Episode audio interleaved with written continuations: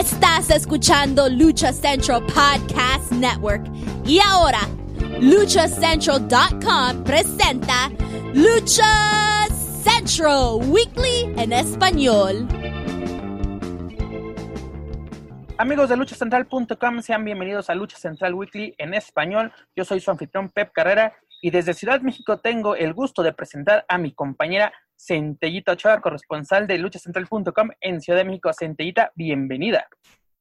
Hola Pepe, hola amigos, hola Joaquín también que está aquí con nosotros y a todos los amigos que nos están escuchando y viendo, les agradezco mucho que estén aquí nuevamente escuchándonos hablar de lo que más amamos, la lucha libre. Así como lo menciona Centellita, en esta ocasión tenemos nuevamente como invitado especial a Joaquín Valencia de Contacto Informativo. Joaquín, bienvenido a una nueva emisión de Lucha Central Weekly en español. Hola, ¿qué tal? Buenas tardes, Pepe. Buenas tardes, Centellita. Buenas tardes a toda la gente que nos escucha a través de las diferentes plataformas. Y sí, efectivamente, una vez más, eh, platicando muy contentos sobre diferentes temas de la lucha libre porque este deporte siempre da de qué hablar y hoy vamos a tocar algunos temas interesantes. Así es, Joaquín, tenemos, tenemos información pues fresca de lo que ha sucedido en recientes días eh, en diversas empresas, también tenemos temas a debatir y como ustedes sabrán, amigos que nos escuchan, eh, Lucha Central Weekly en español es parte de la, de la programación de Lucha Central Podcast Network, por lo cual tenemos un mensaje de nuestra compañera Denise Salcedo desde Los Ángeles, de, perdón, desde San Diego, California. ¿Y qué les parece si vamos a escucharlo antes de dar inicio con toda la información que tenemos? Vamos a escucharlo.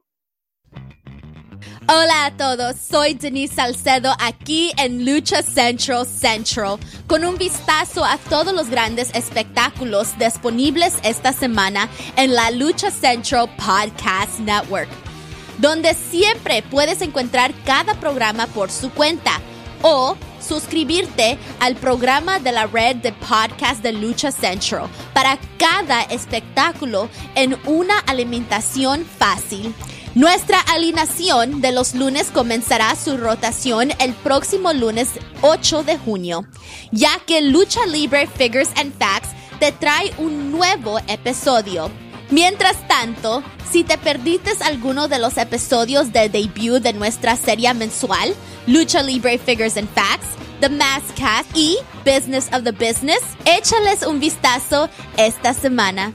Y antes de entrar al nuevo episodio de esta semana de Máscaras, Esteras y Mayhem, este martes, no te pierdas la increíble entrevista de la semana pasada con el productor ejecutivo de Lucha Underground y el director creativo de Al Ray Network, Skip Chasen.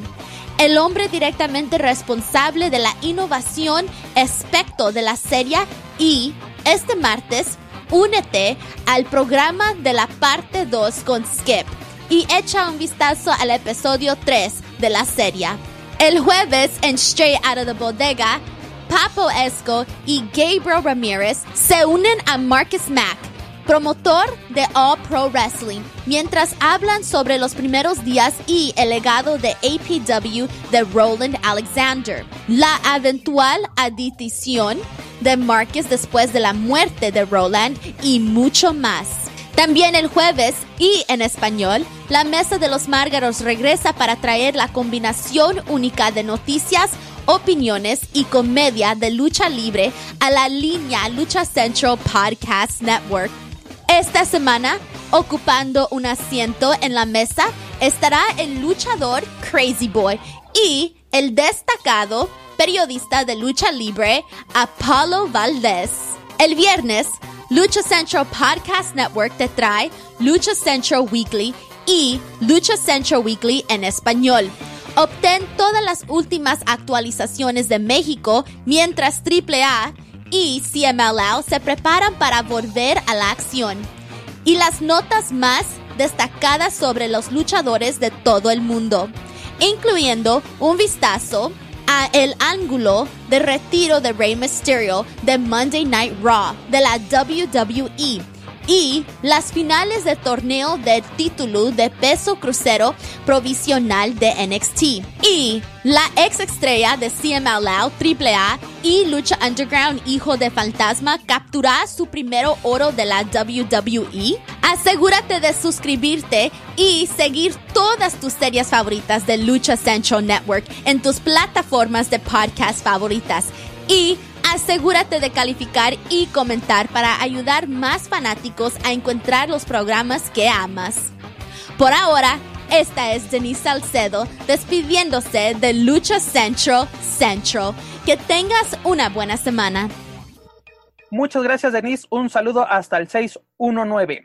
Amigos, ¿qué les parece que tenemos mucha, mucha información? Tenemos que analizarla, tenemos temas a debatir. Y el primer tema en la mesa es mexicanos en WWE, el seguimiento que le damos semana a semana a nuestros compatriotas o a los compatriotas, bueno, también así a los latinos que pertenecen a, a esta empresa. E iniciamos el, esta emisión de Lucha Central Weekly en español con el Hijo del Fantasma. ¿Qué pasó con el Hijo del Fantasma?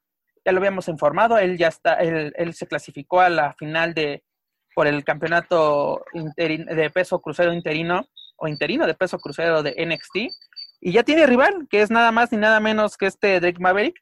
Tus pronósticos fueron muy acertados, Joaquín. Ya, estoy viendo tu decepción. lo, estoy, lo estoy aquí viendo. Este, este, duelo será llevado a cabo este, este miércoles 3 de, de, junio en NXT. Yo creo que este, este duelo se puede haber llevado a cabo en el pay-per-view, ¿no? Que va, que va a tener precisamente NXT este fin de semana, el de Takeover in Your House. Pero no, decidieron que se lleve a cabo en este, en este show semanal que tiene NXT cada, cada miércoles por la noche. Sí, efectivamente decepcionante por el, la, ¿Por el rival. Eh, por la cuestión de, de Maverick. Sí, como lo mencioné en, en, la pasada edición, a mí se me figura que eh, el hecho de que a Maverick se le esté dando protagonismo es por lástima, es como por, decirle, a ver niñito, ya este, deja de estar chillando, ahí está tu premio, porque todo el berrinche que hizo en sus redes sociales cuando ah, estuvo en la lista de despedidos, y la verdad, pues, bien o mal, pues empezaba a tener eh, un poco de arraigo del público con cuando estoy involucrado con Art Truth por el título 24-7, pero la verdad es que yo lo veo más que eso. Eh, no es, para mi gusto, no es tan bueno Ahí había muchos luchadores eh, que participaron en ese torneo con mejor calidad, pero bueno, ¿no? A veces en WWE no gana la calidad en el ring, sino el manejo de un personaje. Y no digo que está mal, pero ha habido mejores. Y bueno, para el Hijo del Fantasma, pues ojalá que podamos hablar de un Hijo del Fantasma campeón, en un Hijo del Fantasma que llegue este, con, con el, de nueva cuenta con la, con la máscara, aunque con los cambios que se han visto ¿no? en, en, algunos detalles de, de, de la máscara, y pues que esto sea el inicio de algo, de una carrera en ascenso. Efectivamente, coincide ahí contigo de que esto se debió de haber sido, debió de haberse llevado a cabo en, en el fin de semana para darles más protagonismo, no solo a, los dos luchadores, sino al campeonato. En tanto que hemos hablado también en, en ocasiones anteriores sobre el darle ese protagonismo o ese prestigio a los títulos, pues el campeonato crucero también lo necesita y el domingo o el fin de semana puede haber sido un marco ideal para que esta lucha se llevara a cabo. Pero bueno, esto no quiere decir que vaya a ser decepcionante porque el show de NXT cada semana es muy bueno, suelen ser muy buenos.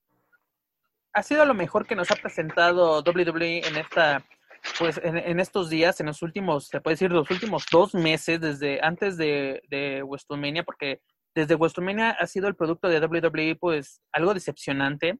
Eh, ya lo habíamos platicado, creo que WrestleMania no se tenía que haber llevado a cabo. Sabemos todo el dinero que se había invertido eh, en este evento y pues por la pandemia que se vive a nivel mundial no se pudo llevar a cabo. Pero ¿por qué presentar un producto eh, a fuerzas, no? Así, ¿por qué este, llevar a cabo un producto que tenía planes para, así, eran otros planes y darle, meterlos con calzador a esta, pues adaptarse a, las medidas que, sanitarias que tienen que llevar a cabo si es que quieren llevar a cabo funciones y la fortuna que tuvo WWE, ¿no? Que fue declarado empresa esencial en el estado de Florida, en Estados Unidos, que desde, desde cuando el entretenimiento deportivo es, es esencial. Bueno, ese entretenimiento sirve para la gente, pero pues bueno, esas son otras cuestiones. Tú lo mencionas, es importante que el campeonato crucero tenga nuevamente prestigio y yo creo que al principio cuando la WWE decide reactivar, reactivarlo, perdón, eh, eh, con este torneo de, invitación de, de, pesos cruceros de, mundial, a, a, nivel mundial, donde incluso Grand Metallic dio el salto a esta empresa. Pero desde, pero desde antes, la WWE, esos campeonatos, pues el, desde, desde el simple hecho que el último campeonato, el que pertenecía a WWE, el que tuvo Rey Misterio, Jamie Noble, Tajiri, entre otros. Eran muy buenas luchas aquellas. Exactamente, la división crucero era lo mejor que tenía WWE. Nos hacía eh, recordar es, eso, esa época de WCW con la revolución de los cruceros, sobre todo que casi todos eran mexicanos. Y luego, ¿qué pasó con este campeonato? Horse Gold es el último campeón, se reactiva, manchas la historia totalmente de este campeonato. Como lo mencioné hace unos momentos, lo reactiva WWE con un gran torneo pensamos que iba a ser así como que el boom otra vez de, la división crucero, incluso tienen su propio programa, el 205. Eh, ¿Y qué pasa? Nada, ya el programa de 205 es un relleno de los viernes después de SmackDown en, en WWE Network. Este, em, y ahorita, pues afortunadamente el campeonato lo mandan a NXT para, yo creo que darle, pues ahora sí, foguear a sus, a sus luchadores, a sus elementos, aparte también de que ya hay una sobresaturación de, campeonatos mid-car en, el elenco principal, pero también pues, ya tienes el campeonato norteamericano y ahora pones el peso crucero, tienes ya dos campeonatos mid-car, así como que también empiezas ya a querer saturar tu propio tu propio roster de, campeonatos. Es bueno que varios luchadores tengan campeonatos, sobre todo en NXT, como lo menciono, es, es lo que rescatable de WWE durante estos meses cada semana nos ha impresionado. Sobre todo este, este torneo, yo, yo me quejo mucho de los torneos. Eh, creo que lo he hecho muy obvio. Pero este torneo ha valido la pena, ha habido buenos combates y como lo mencionaba también en el programa pasado que ahora sí, el Hijo del Fantasma no tuvo actividad dentro de, este torneo, pero los encuentros del, del, bloque A, que era precisamente el de Maverick, eh, Kushida, este Jack Atlas, fueron buenos combates. Incluso este combate que determinó a Atlas fue bueno. No me gustó el resultado, porque aparte es polémico. ¿Por qué? Porque Kushida se lleva el conteo de tres a Jake Atlas y el ganón, o abusivo, por así eh, como lo quieran tomar, fue Maverick, que más puso, puso encima y el referee lo tomó como que el que estaba hasta arriba era Maverick, yo le doy el triunfo. Ya luego Kushida le dijo, ok, no hay bronca, respeto que estés luchando por tu trabajo y eso es para en mi, en mi país es honorable y por eso no voy a armar problema. Dirás, ya se la sacaron, ¿no? Porque yo creo que yo, a mí me ha gustado ver a Kushida contra el hijo del fantasma en esta, en esta final. Y desafortunadamente no va a ser en un pay-per-view, va a ser en un show semanal. Y eso le quita un poquito de valor a todo el trabajo que estuvieron haciendo semana a semana los luchadores, porque para este eh, pay-per-view de Takeover in Your House hay cinco duelos confirmados y son con tres títulos en juego, ¿no? Los tres títulos de, importantes de NXT van a estar en juego. ¿Por qué no agregar un sexto combate y que esté este campeonato en juego? Sí, totalmente. Este, es, aunque fíjate, ahorita se me ocurre de momento, tal vez si nos den la sorpresa, ¿no? De que el campeón se aparezca en algún segmento en, en, en, Takeover y sería bastante, bastante bueno, ¿no? También, desde luego, para generar expectativa y pues insistir en el tema de que NXT sí es lo mejor que hay hoy en día en WWE, pero pues, también hay que conocer el punto de vista de, de Centellita, a ver qué nos dice sobre esto, sobre este tema y cómo ves al hijo del fantasma. ¿Sí lo ves con, con el oro en su cintura? Yo creo que el hijo del fantasma tiene sangre de campeón. Él nació para triunfar, como ya lo había mencionado en, emisiones pasadas. Él no es ningún novato, él maneja eh, el estilo mexicano, maneja el estilo eh, estadounidense, maneja muchos tipos de estilo de lucha, rudo, técnico. Entonces va a ser eh, obviamente sus rivales los que ha tenido y los que tendrá eh, yo me imagino que van a ir aumentando en dificultad, aunque muchos luchadores que he entrevistado me dicen que no hay rival más difícil, sino que pues el, el, las ganas y, el empeño que le pongas a tu lucha es lo que resalta, ¿no? Y esto me lleva a dar otra opinión. Yo creo que no tiene, bueno, sí tiene que ver también el evento en el que estén involucrados, en el, en el, que estén programados por la audiencia, ¿no? Principalmente por el tipo de gente que lo verá y la cantidad, pero esto no va a impedir al Hijo del Fantasma a dar un buen espectáculo, a dar una muy buena lucha como nos tiene acostumbrados. Y claro que sí, yo lo veo como campeón, eh, tal vez en un futuro no muy lejano lo podamos ver eh, pues portando ese cinturón en su cintura. Es algo importante que acabas de mencionar, Centella, es la cantidad de personas que vean este duelo. Y algo que hay que recalcar, que creo que si no me equivoco, solo una vez en la historia de, desde que empezó la transmisión de, de Dynamite por parte de All Elite Wrestling, solo una vez ha perdido en ratings contra NXT. Pese a que el, producto de NXT es bastante bueno, no ha podido pues derrotar constantemente o superar en los ratings a, Dynamite. Y con todo este torneo, porque también ellos sacaron un torneo a, la par, que era el, el, por el campeonato televisivo, que es mejor conocido como el campeonato TNT. Pero eh, e, es, eso, yo digo que si, si este duelo pretendemos o creemos que va a ser bastante bueno, merecía mejor exposición. Y qué mejor exposición dentro de WWE que un, que un pay-per-view. Pero eh, lo mejor de todo es de que yo creo que tenemos calidad garantizada. Mm, Maverick es, es bueno a secas, hay que aceptarlo, es bueno a secas. O sea, lo que pudimos decir, aquellos, a todos aquellos que lo recuerden en su paso por Impact y también que fue parte de, del Mundial de Lucha Libre que, que organizó AAA en 2000, si no me equivoco, 2017. 2016, perdón. 16, Fue parte del equipo internacional. Ahí venía con un personaje más cómico, pues, el que el personaje que llevaba a cabo en, en Impact Wrestling, pero tiene, tiene, tiene con qué, pero no creo que tenga para vencer, sinceramente, al Hijo del Fantasma. El Hijo del Fantasma es el favorito, pero con todo lo que Joaquín se ha quejado, que tiene toda la razón, este, yo creo que por convertirlo en el underdog de que, ah, perdió su trabajo, está luchando por él, yo creo que son capaces de, dárselo, aunque podría ser Maverick un campeón transitorio, ya después para que exactamente el, el verdadero campeón regrese, que está, eh, ¿quién es, eh, ¿quién es el campeón este, Gulag o quién es el... el no, porque recuerda que Gulag ya no se, eh, se pasó a SmackDown y estaba en con Daniel Bryan y que, bueno, ahí ya también la situación contractual de, de Drew Gulak, no recuerdo. Ah, Gulak, sí, cierto, lo estoy confundiendo. Sí. Pero el señor eh, ahora sí, disculpen que no tenga, se me, se me, está pasando el dato quién es el campeón actual de, de, peso crucero, pero lo que estoy seguro es de que él está en Inglaterra. O sea, ese es el, problema de por eso está haciendo un, torneo interino. Puede ser un campeón interino y ya Jordan Devlin, perdón, Jordan Devlin. Es cierto, gracias por el, el dato, eh, amigo puede ser un campeón transitorio y ya, ya después que Fantasma vaya por el verdadero campeonato.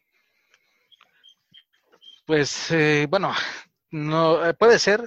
Hay muchas posibilidades en WWE. Sí, claro, es, algo muy viable, y, pero esta fórmula creo que está muy gastada, ¿no? Porque, insisto, sí, a un personaje más, más cómodo, pero fíjate, la única que recuerdo que sí les funcionó fue cuando hicieron eso con Heath Slater, que era de que ya se iba, que se iba y que pelea por tus niños y le eh, fabricaron una familia de más de ocho personas. Este, e, eso sí fue, digamos que un poquito más eh, conmovedor, si se permite el término, porque eh, tenía a Heath Slater más proyección desde que eh, inició en la primera temporada de NXT, después pasó a este a esta icónica agrupación que fue de Nexus. Eh, eh, y el, y el Bosch que tuvo también eh, siendo equipo con, con Rhino. Entonces esa fórmula funcionó muy bien, pero no por el hecho de que una vez te funcionó, la quieras repetir, repetir hasta el cansancio. Entonces, oh, eh, pero sí, no, no se descarta esa posibilidad, ojalá que no, que se pueda ver un buen combate y pues que gane el mejor, pero el mejor aquí, y no es que me gane el, el sentimiento patriota, ajá, pero creo que el hijo del fantasma sí se lo lleva. Claro, tiene mucho para llevárselo. Así es, tiene todo para llevárselo. Esperemos estarles dando la buena noticia la próxima semana aquí en Lucha Central Weekly. Y toda la información con respecto a NXT y sobre todo este pay-per-view de Takeover in Your House la van a poder encontrar en luchacentral.com y sobre todo la cobertura en vivo de este pay-per-view a través de nuestras cuentas oficiales en redes sociales. Seguimos con la empresa de los McMahon, SmackDown. SmackDown mm, me da sueño, sinceramente. En las últimas semanas ha sido pésimo. ¿Qué tenemos con todo este resultado de, del buqueo dentro de SmackDown? Tenemos la final por el otro torneo. Les digo que las empresas aman los torneos para rellenar programación.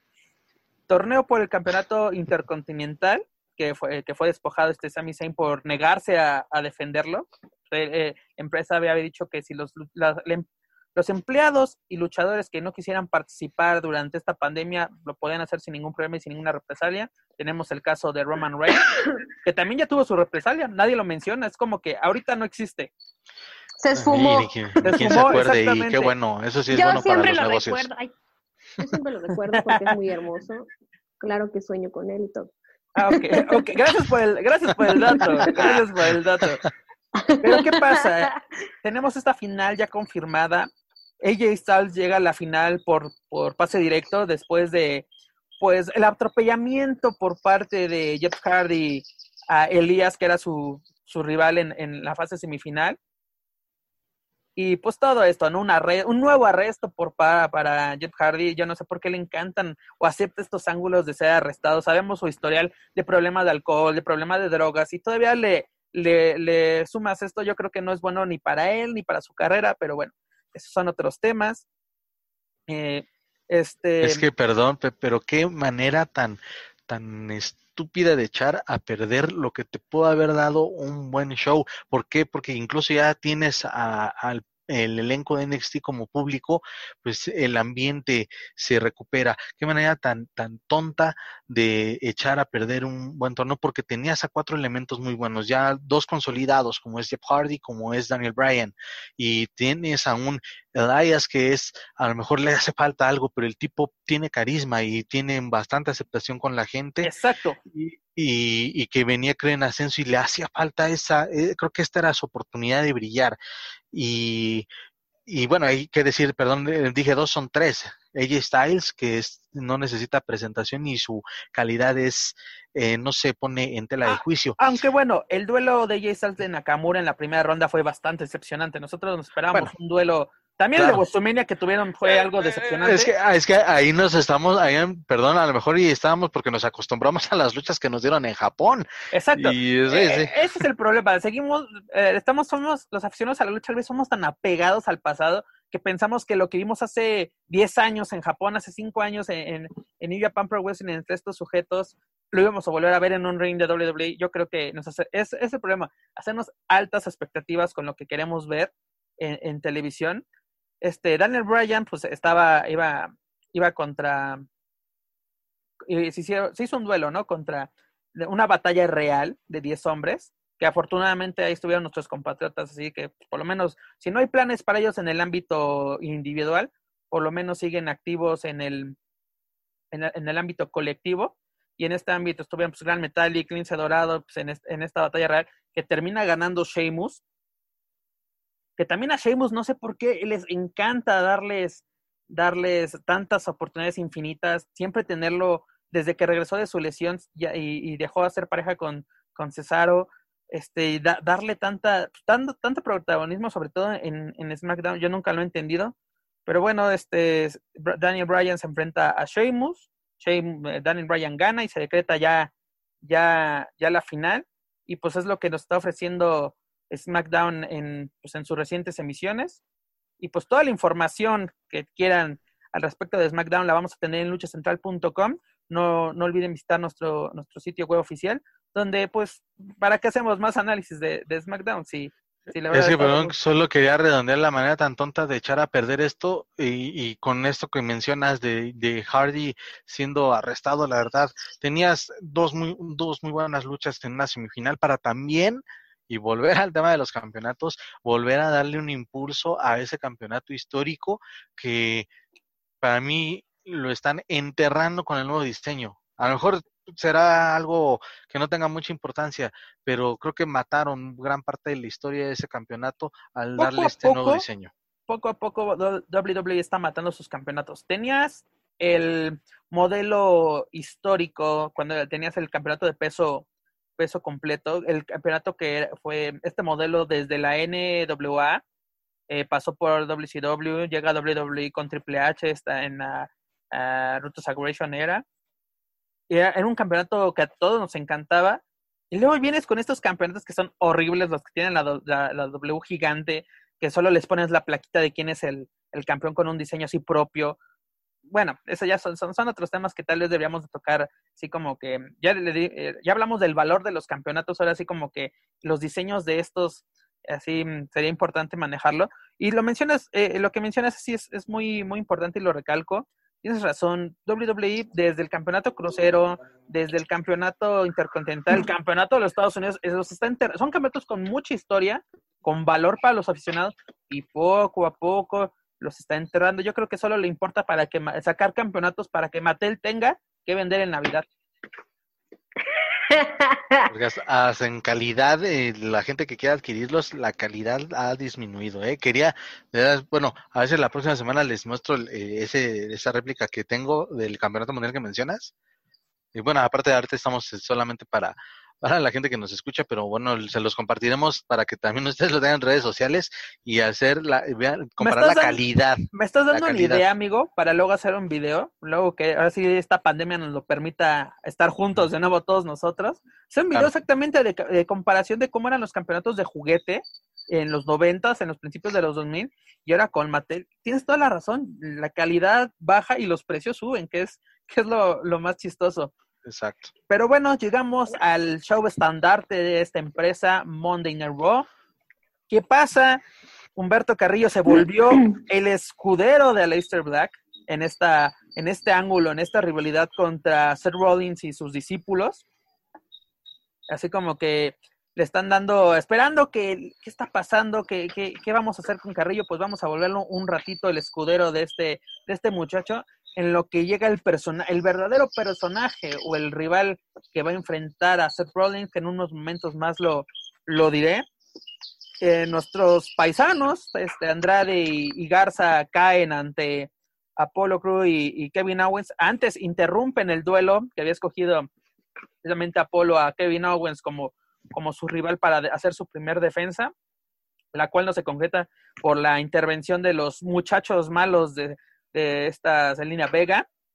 Y pues ahora sí, nuestro, pues, ni, lo que yo dije, ni lo que este Joaquín fue, fue muy acertado, no, no, quiso hacer ningún pronóstico porque decía que no, no iba a pasar nada importante con este campeonato. Le atinaste, hermano. Yo decía que iba a ser Andrade una, una revancha, para nada. Fue un duelo contra Owens porque él lo ayudó a conseguir el campeonato. Digo, que hasta para estos ángulos están siendo pésimos también en, en SmackDown. Y la cerecita del pastel en Monday Night Rock, la supuesta ceremonia de, retiro de Rey Misterio, que la verdad fue, la verdad, bastante tonto, me atrevo a decir incluso estúpido, el manejo que muchos medios, no especializados, incluso especializados, ¿eh? pero bueno, también eran muchos grupos de Facebook, de que se nos retira un grande, eh, decir mm, reforma, el Universal aquí en México, desde la mañana de lunes así poniéndole, no se pierden el minuto a minuto de la ceremonia de, retiro de Rey Misterio. Y ayer saca el Universal una, una nota de casi casi, nos, nos tomaron el pelo, Rey Misterio. Un circo decía, y lo tengo así como El circo de WWE. exactamente. O sea, es que eso es lo que pasa cuando no conocen qué onda con la lucha libre, no llevan seguimiento y nada más porque se hace viral un tema que en este caso es el retiro de Rey Misterio, ya se ponen a indagar, pero no saben todo lo que hay detrás. O que ni siquiera, perdón, tema. ni siquiera indagar. Ni siquiera indagar, es, eh, Rey Misterio, ah, ese güey es mexicano, chingas, vamos a, a, ¿Sabes qué es lo darle cobertura. ¿Sabes qué? El Universal, en su redacción de deportes, sí tiene por lo menos dos, tres personas que saben de lucha libre o saben por lo menos cómo se maneja este, este negocio. Yo creo, no, vamos a aplicar el insulto, yo creo que se lo dejaron al becario o no sé, porque no creo que, estos sujetos que, que pues no voy a mencionar para no hacerles publicidad también, pero yo creo que podrían haber llevado a cabo esta, esta cobertura y no, y no caería en el juego, ¿no? Porque, mira, eh, medio tiempo lo pudo, lo, supo arreglar. Al principio se le estaba dando modo seguimiento de que Rey Misterio en estadio crítico, Rey Misterio a punto de perder el ojo. Ya después fue, todo esto es un ángulo, todo así como que, ¿por qué? Porque medio tiempo yo creo que ya, ya tiene una fanaticada, pues así, de lucha libre desde muchos, muchos, fácil 15 años, 14 años, eh, que llevan cubriendo lucha libre y saben cómo es el negocio, ¿no? Porque han, como han, ahora sí, se volvió su fuente de información esta página ya saben cómo es. Y, tal vez el fan casual o, el, o, el, la persona que entró, que es fanática del fútbol, pero no le gusta la lucha libre, pero vio la nota y dice, ah, sí es cierto, Rey Misterio, este, el que salía en la tele cuando yo estaba chavita en el 5, pudo haber caído en el juego. Ahí no hay ningún problema. Pero que medios que tú, tú quieras, eh, así, páginas de Facebook, Rey Misterio, o luego la crucifixión en redes sociales, eh, sobre todo aquí en México, a, Seth Rollins, de que Seth Rollins debe ser demandado, debe ser suspendido, debe ser despedido de la empresa por dañar a un, a un rival. No es lo mismo lo que está haciendo Naya, esta Naya Jax con, con dicen que literalmente semana a semana está intentando matarla, que ahí ya creo que la empresa debería tomar cartas en el asunto. Y la, le abrió la cabeza en las últimas grabaciones, lo que pudimos ver el lunes en Monday Night Raw, le abrió una alcancía eh, en la, en la cabeza tras aventarla a la escalera metálica. Y ahí nadie armó, nadie armó Pancho por, por dicen, pero Rey Misterio, que se, se, vio claramente cómo se hizo, pues, que quedara tuerto, que incluso así salió como Misterio Krill, o sea, sí salió con su parchecito, un gran diseño de máscara. Ahí acertó Dani, porque ella dijo ah, que salga con un parche. Dani dijo, si no sale con un parche, no vale la pena este ángulo. Ya, desde ahí se salvó esta historia. Ya tiene su parche, ya, ya, ya está pirata, es este Rey Misterio. Pero ¿qué pasa con Misterio? Misterio desde, cómodamente desde su casita en San Diego, California, el 619, dio el mensaje de que no me retiro, pero no sé cuándo volveré a luchar. Ya le habíamos explicado, amigos, en, en, emisiones anteriores. Estos son em, cuestiones contractuales, todavía no sé, no ha llegado un arreglo misterio ni la eh, entre, bueno, Rey Misterio y, y WWE. Y pues así están dando el ángulo. Pero el ángulo para qué es? Antes de que Rey Misterio se retire, su hijo interviene y le manda un mensaje a Seth Rollins. Le dice, mm, Seth, tú eres un hombre de que lee la palabra de Dios o más bien eres un hombre de que lee las escrituras, dígase la, la Biblia, recordemos que es el Monday Night Mesías, es el Mesías de lunes, de, de, los lunes por la noche. Y le dijo algo interesante. Es un hombre de, la, de, las, de las escrituras, recuerda, ojo por ojo. Ahí ya nos, reveló el ángulo, está preparando el debut de Dominic Gutiérrez en WWE. Y esta se está preparando también para dañarle el ojo a Seth Rollins. exactamente, desde ojo por ojo. O a lo mejor ni siquiera, ni siquiera Seth, ¿no? Algunos de sus, de sus eh, discípulos, Theory o el mismo Murphy, que podrían cumplir ahí eso de carnada. Pues igual volviendo al tema de, de, de los medios, digo, se, se, respeta desde luego el trabajo de todos, pero es de, es un poquito, este, muchos, porque también muchos de esos medios critican que la WWE es un circo, que es que no es real. y cayeron en, su trampa. Exactamente. Y digo, si eres seguidor de WWE del tiempo que sea, pues creo que eh, no es no se necesita ser este, un gran conocedor para darte cuenta de que puedes separar lo deportivo del del kayfabe, ¿no? De los storylines. Exactamente eh, que la que la empresa sí se maneja y se ha manejado casi toda su historia. Eh, que también... Todas las empresas. El, que, el, que, diga que no eh, es, la verdad, se engaña a sí mismo. Eh, si recuerdan a, nuestro invitado de la semana pasada, este Miguel Cruz, es, colaborador de luchacentral.com y escribió un, un, artículo muy interesante que es cuál es la función del, del y así, qué es el KFED y cómo funciona. Y, y, ahí nos desglosó pues e, estas historias lineales que, que, que se buquean, que se agendan entre los luchadores. Y exactamente es la, el problema es de que nos hicieron, no, pues ahora sí, uno mismo se engaña, ¿no? De que hay que saber diferenciar lo que vemos en televisión o incluso en las arenas, eh, pero ¿cuál es la función? Llevar una historia y cómo, y cómo manejarla. Y, es, y muchos, me, exactamente, Joaquín, tú lo mencionas y lo, y lo recalco, mucha gente dice, es que WWE es un circo, son telenovelas. Ok, vamos a comprarle su, sus señalamientos. Tú te comiste la historia de que Rey Misterio estabas chillando la semana pasada de que se va un grande, se va el ídolo de mi infancia, se va el que me hizo amar la lucha libre como en muchos grupos se pusieron. Sale lo de Dominic. ¡Ah! Como siempre, WWE con sus payasadas. Solo los idiotas se creen eso. Sí, se lo creyeron. Aquí, aquí también tiene bastante responsabilidad la empresa eh, al, al ya fabricar historias pues bastante mediocres, porque antes, y díganme, yo creo que en algún momento todos los que vimos la a, WWE en algún momento tal vez sí te creías la historia de, de por ejemplo el CM Punk que, que no fuma que no toma y este el disciplinado contra el, el siempre problemático Jeff Hardy que hasta parecía un rollo personal no por poner un ejemplo o cuántos incluso hasta más ingenuos en el pasado si te creías que el Undertaker tenía superpoderes, ¿no? O, que, o era hermano de Kane. O era hermano de Kane, exactamente. era, es, sí es parte de la magia, pero hoy en día la empresa ha ha caído mucho en la calidad de sus historias. Y, e insisto, si tú ves WWE, eres seguidor de WWE, pues debes de saber que esto es planeado, esto lleva como tal una historia detrás, porque este obviamente no, no van a poner, eh, híjole, es que Rey Misterio nos quiere, este, eh, ya no quiere renovar con nosotros, obviamente eso no te lo van a decir al aire, ¿no? Esto ya desde luego se sabe con... A menos que sea algo muy grave como lo de Benoit, ¿no? De las pocas veces que ah, el claro. se rompe, ahí Bill McMahon estaba muerto, regresa así de, así sale de la tumba, ¿o qué pasó? Y da el anuncio de que esto, lo que estaban viendo en semanas atrás era show, era era una historia que teníamos para ustedes, pero lo que estoy mencionando, la muerte de Chris Benoit, es real y, no es broma. Exactamente, la propia empresa sabe cuándo romper así la cuarta pared, por así, así decirlo. Y de eso de Rey porque rompieron la historia de, de cuando lo lanzaron al vacío en Money in the Bank y mucha gente empezó a creerse en ah, Twitter ese sobre gran ejemplo, tienes toda la razón, Joaquín.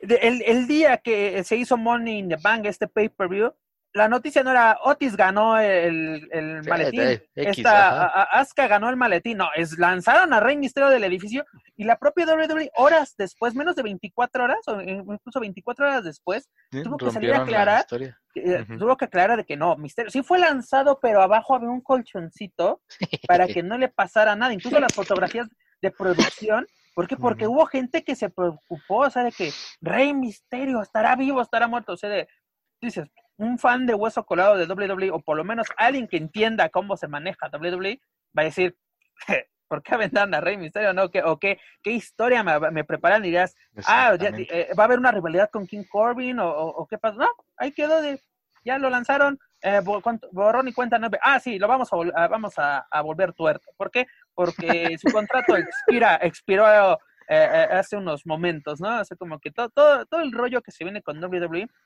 y antes de, dejar esta empresa, yo creo que lo más lamentable de la, de la semana por parte de WWE para mí fue su hipocresía. ¿Por qué menciono esto? En Estados Unidos, amigos, eh, bueno, amigos que nos escuchan en la Unión Americana y también eh, eh, los que nos escuchan en México, yo creo que están enterados del caso de este George Floyd, este, este, este personaje, más bien, este, este ciudadano. persona, ciudadano estadounidense que fue pues víctima de la brutalidad policíaca fue, fue, pues, mataron prácticamente los, los oficiales al, asfixiarlo con, al detenerlo por supuesto, por un supuesto cheque falso que resultó que no. ¿Y qué hace? Pero bueno, ¿qué hace la WWE? Al día de ayer se pronuncia en sus redes sociales con un mensaje de estamos en contra del racismo. Qué hipócritas, la verdad. Hipócritas. Yo creo que si no tienes nada bueno, no te sumes, aunque sea, perdón la expresión, no sea que sea por el mame, no te sumes. ¿Por qué menciono esto que la WWE es hipócrita? Recordemos el despido del el primer despido del patrón. El patrón se defendió de expresiones racistas por parte del community manager de la empresa y la empresa defendió al sujeto. ¿Por qué? Porque el patrón se defendió golpeando a este sujeto o como dice, lo abofeteó. ¿Y qué hacen? Para evitarse una demanda por parte del, del trabajador, despiden al luchador. Y todos los A la víctima. A la víctima. A, la víctima lo volvieron victimario. Y todas las historias y estereotipos que ha tenido WWE a través de su, historia, eh, podemos mencionar, a mí no se me hizo grave, la verdad se me hace muy chistoso, pero a mucha gente sí se ofendía con los, eh, los Mexicools. Mucha gente no les gustaba que, que pusieran a, a, Psicosis, a Super Crazy, a Juventud Guerrera como, como jardineros. A muchos nos dio a, mucha, a muchos nos dio risa. A mí yo me incluyo, a, mí, me gustaba ese, ese, ese esos personajes. o hasta el, bueno, que no es 100% mexicano, pero representa o es parte mexicano único cuando le quitan el, el personaje de sin cara negro. Lo vuelven este, lo, vuelven exactamente, que se ha catalogado siempre eso, ¿no? De que, ah, eres mexicano en Estados Unidos, pues a fuerza eres eres cholo, eres este Sí, o, vente a trabajar a mi casa. Constantino Marella, el estereotipo del italiano o con todos los japoneses que, han llegado. Por ejemplo, em, eh, con Asuka, ¿cómo la han manejado? habla japonés, así para que se te chistoso, habla así. Eh, tal vez. No sé si vieron, amigos, perdón que los interrumpa. adelante, no sé Si vieron la serie de Netflix de Glow. Hay un, este, unos episodios, no me acuerdo si es en la temporada 2, porque ven que pues está una chica asiática, otra que es de Inglaterra, otra que que según su personaje es de Rusia, otra que, es de la India, y esa de la India empieza, si no mal recuerdo ella, empieza a quejarse sobre los estereotipos que están así súper marcados en sus personajes, pero súper marcados. Así es, la chica el personaje de Beirut, ¿no? Que, ella es de la India y le ponen un personaje árabe, ¿no? Y, su personaje es terrorista.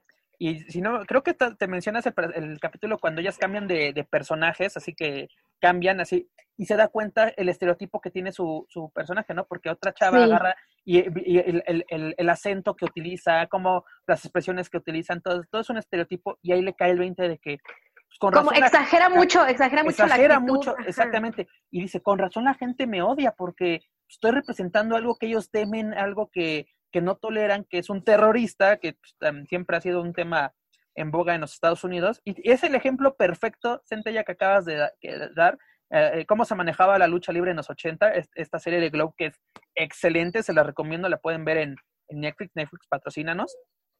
Muy buena. Este, y exactamente los estereotipos, ahí lo, vemos con esta Liberty Bell, que era así como que el, americano, el, el, estudiante siempre va a ser el bueno, y la señora beneficencia. Beneficencia, como ponían a, las personas de raza negra como, como personas flojas, ¿no? Precisamente tenemos a esta, ¿cómo se llama la rusa? Precisamente se me acaba el nombre, que es mi, eh, y eso que es mi personaje favorito. Este, Soya. Soya, la Destroya. De Destroya, o sea, es, exactamente. ¿Quién era el enemigo número uno de los Estados Unidos en los 80? La Unión Soviética. Rusia. exactamente, la madre Rusia. Y, y, lo podemos ver, de ese claro ejemplo lo podemos ver en WWE en los años 80. Hulk Hogan contra todos los personajes, eh, este, el Iron ah, Sheik. Este, ese es el personaje más, más representativo, exactamente. Siempre Estados Unidos contra el mundo.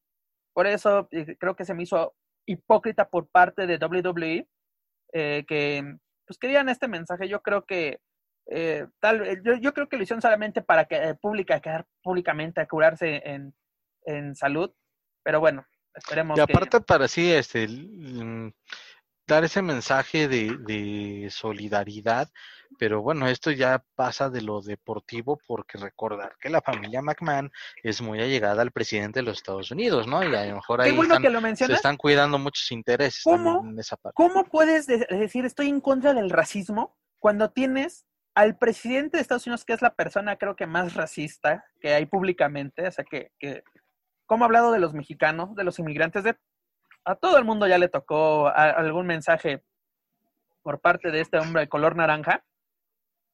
Y lo tienes como parte de tu salón de la fama. Por favor, no sean hipócritas. Sí, pues ya saben los intereses, ¿no? Sí, hay intereses. Sabemos la historia de que este Donald Trump salvó un WrestleMania a ofrecer uno de sus casinos para que se llevara a cabo. Pero bueno, eh, seguimos consumiendo este producto, sí, pero no nos tragamos sus, sus, hipocresías. Por lo menos yo creo que estos tres sujetos que estamos hablando con todos ustedes, no nos tragamos esas hipocresías. La verdad, yo creo que debemos, sí, el mundo debe de cambiar para bien, pero no, no, no, no cambia dándote un, un cosa más, un comunicado hipócrita.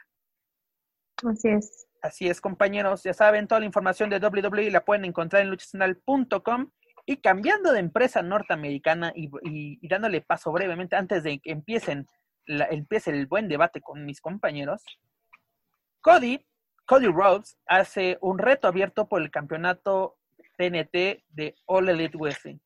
A través de una serie de preguntas y respuestas en Twitter con aficionados, eh, le preguntaron de contra quién le gustaría defender el campeonato. Y él respondió de que es contra quien quiera. O sea, que le hace un trato abierto, incluso a luchadores que no pertenezcan a All Elite Wrestling. Tres sujetos, bueno, muchos han levantado la mano, pero tres sujetos que yo creo que son los más relevantes. El primero es este Brian Pillman Jr. de, de, esta empresa de Chicago, si no me equivoco es Major League Wrestling. Él fue de los primeros en levantar la mano de, pues aquí estoy, padrino. Otro fue Matt Cardona, a quien conocemos como Zack Ryder en WWE. Eh, yo creo que es una muy buena apuesta. Es eh, ex campeón de Estados Unidos, ex campeón intercontinental, ex campeón de parejas. Yo creo que podría ser una buena adquisición para All Elite, pero por lo menos verlo en All Elite con una cierta participación, no creo que sería mala idea. Y el más importante, creo yo, para nosotros los latinos y sobre todo mexicanos, el cinco veces campeón de peso crucero, tres en WCW y dos en WWE, Juventud Guerrera ya levantó la mano. ¿Qué les parece? ¿El jugo está listo para llegar a All Elite Wrestling, convertirse en All Elite? Yo creo que sí, yo creo que Juventud Guerrera em, ya lo hemos visto en empresas muy importantes, eh, tanto mexicanas como extranjeras, ha estado por todo el mundo eh, llevando la lucha libre y es, eh, es pues un gran exponente de la, de la lucha libre, em, por lo menos mexicana, y sería muy padre ver a, un compatriota siendo campeón de TNT. Eh, veremos que, cómo se prepara Cody Rhodes para estos retos, porque se me hace muy interesante, ¿no? Nunca había escuchado de alguien o de algún luchador que dijera, eh, réteme quien quiera, yo aquí los estoy esperando, el que sea, no importa la empresa. Em, creo que este e, es, un, algo muy valiente Cody Rhodes. Eh, que tiene, porque si no me recuerdo, ese campeonato pues pasó muchas, eh, por muchas situaciones antes de estar en su cintura, ¿no? Entonces, ahora que se siente muy, eh, pues poderoso y todo, está, está padre que un compatriota mexicano, aunque yo amo a Cody Rhodes, pero está, está padre que un compatriota mexicano le, le quiera bajar a sus sumitos. Es importante lo que mencionas, Centella, porque siempre ha habido retos abiertos en las empresas, ¿no? Pero exactamente internos. O sea, es un reto abierto para el que quiera ahorita en el vestidor retarme, salga y nos arreglamos. Pero nunca un reto abierto a todo el mundo. Eh, recordemos que muchas empresas en Estados Unidos, entre ellas Major League Wrestling, ha parado actividades debido a esta pandemia global. Ring of Honor no está trabajando, en New Japan no está trabajando. Yo creo que muchos luchadores de gran calidad pues podían encontrar por lo menos una fuente de ingresos momentánea en All Elite. En este caso, Juventud Guerrera, yo creo que sería interesante verlo, pero muchas veces, y que me perdone el jugo, sus actitudes eh, bloquean sus pasos en las empresas. O sea, como que mm, creo que por momentos ha de perder el piso o no sé qué, qué pasa con Juventud, que no aprovecha al 100% las oportunidades que se le ofrecen o sea, tal vez el jugo se molestará, pero es la realidad, lo, vimos en WWE, eh, era el campeón crucero y de la noche a la mañana, chao. O sea, se lo quitan contra Kit Cash. Y él, él venía incluso, si te acuerdas, Joaquín, cuando era la primera presentación de SmackDown en México, ¿quiénes eran los abanderados para esta gira? Era Rey Misterio, era Eddie Guerrero, que falleció en noviembre. que viniera exactamente. Estaba programado los Mexicools y era de que viene Juventud Guerrera como campeón de peso crucero. Hubiera sido algo histórico, ¿no? En ese momento hubiera sido algo muy padre, pero este me voy a limitar a hablar de, de este personaje porque eh, pues como dices, no le gusta, no le gustan este tipo de las observaciones que, eh, bueno, a la que tú haces referencia por poner un ejemplo sobre su actitud. es una observación. Lo que sea, al tipo mientras no le, y solamente voy a decir esto, si, eh, mientras a él no hables para prácticamente besarle los pies, no le interesa y, para la otra te tacha de lo que sea, porque a mí me lo ha dicho. Pero bueno, por eso me limitaré a hablar de, de ese personaje. Si llega a All Elite Wrestling, pues que demuestre, porque su carrera, no la pongo en tela de juicio, ha, sido bastante destacada su carrera, pero bueno, tú lo mencionaste ya. Sus actitudes, y a ver cómo le va, porque no la tendrá fácil. Nada es de, eh, no pon, de, yo alzo la mano, ok, y, creo que sí es, es, una buena ventana para que el producto de Ole Elite llegue a, o se expanda a más lugares. Ahora bien, ¿cuál es la contra de, de este reto abierto. ¿Qué tan factible puede ser? Porque tú incluso mencionas eh, gente de, de, Japón que pudiera eh, mm, llamarle la atención y que quiere ir a trabajar, pues también es de, de, desde dónde te puedas desplazar para llegar a, creo que están grabando ellos en Jacksonville, corrígeme si me equivoco. Sí, en Jacksonville. Este, qué tantas dificultades eh, tendrían para llegar aquí, porque todavía no se restablece. Tienes toda la razón, ese es un, punto muy importante. Yo creo que este reto abierto sería a futuro, ¿no? Ahorita no se podría llevar a cabo. Ahorita sería literalmente, sí, en Estados Unidos sí puedes realizar eh, vuelos o hacer viajes por carretera. Incluso Edge ha viajado más de 11 horas al Performance Center para hacer sus, sus presentaciones exactamente para evitar um, eh, eh, pues así contacto con gente en, aviones, o sea, como que son buenas precauciones las que toman los propios luchadores. Y, tienes razón, yo creo que es muy buena idea, para mí es muy buena idea un reto abierto, un reto global, pero ahorita no es buena idea, ahorita, mira, se me fue totalmente de la, de la cabeza la pandemia. Por un momento se me olvidó, imagínate qué, qué buena está la plática que se me olvidó eh, por lo menos cinco minutos la que llevamos tocando este tema ese gran, gran importante punto, pero yo creo que es un plan a futuro por parte de, de Cody Rhodes y sobre todo para que este campeonato, con lo que hablamos la semana pasada, gane valor. Porque, ok, fue un buen torneo, un torneo aceptable. El, la final mm, regular, pero es igual, yo digo, Cody Rhodes no necesitaba este empuje, pero para darle un campeonato, y eso fue un punto muy importante que dio Miguel la semana pasada, para que un campeonato tenga, empiece, si es su debut, empiece a tener peso, tiene que portarlo a alguien con peso, en este caso, Cody Rhodes. Sí, la idea es, la idea es buena.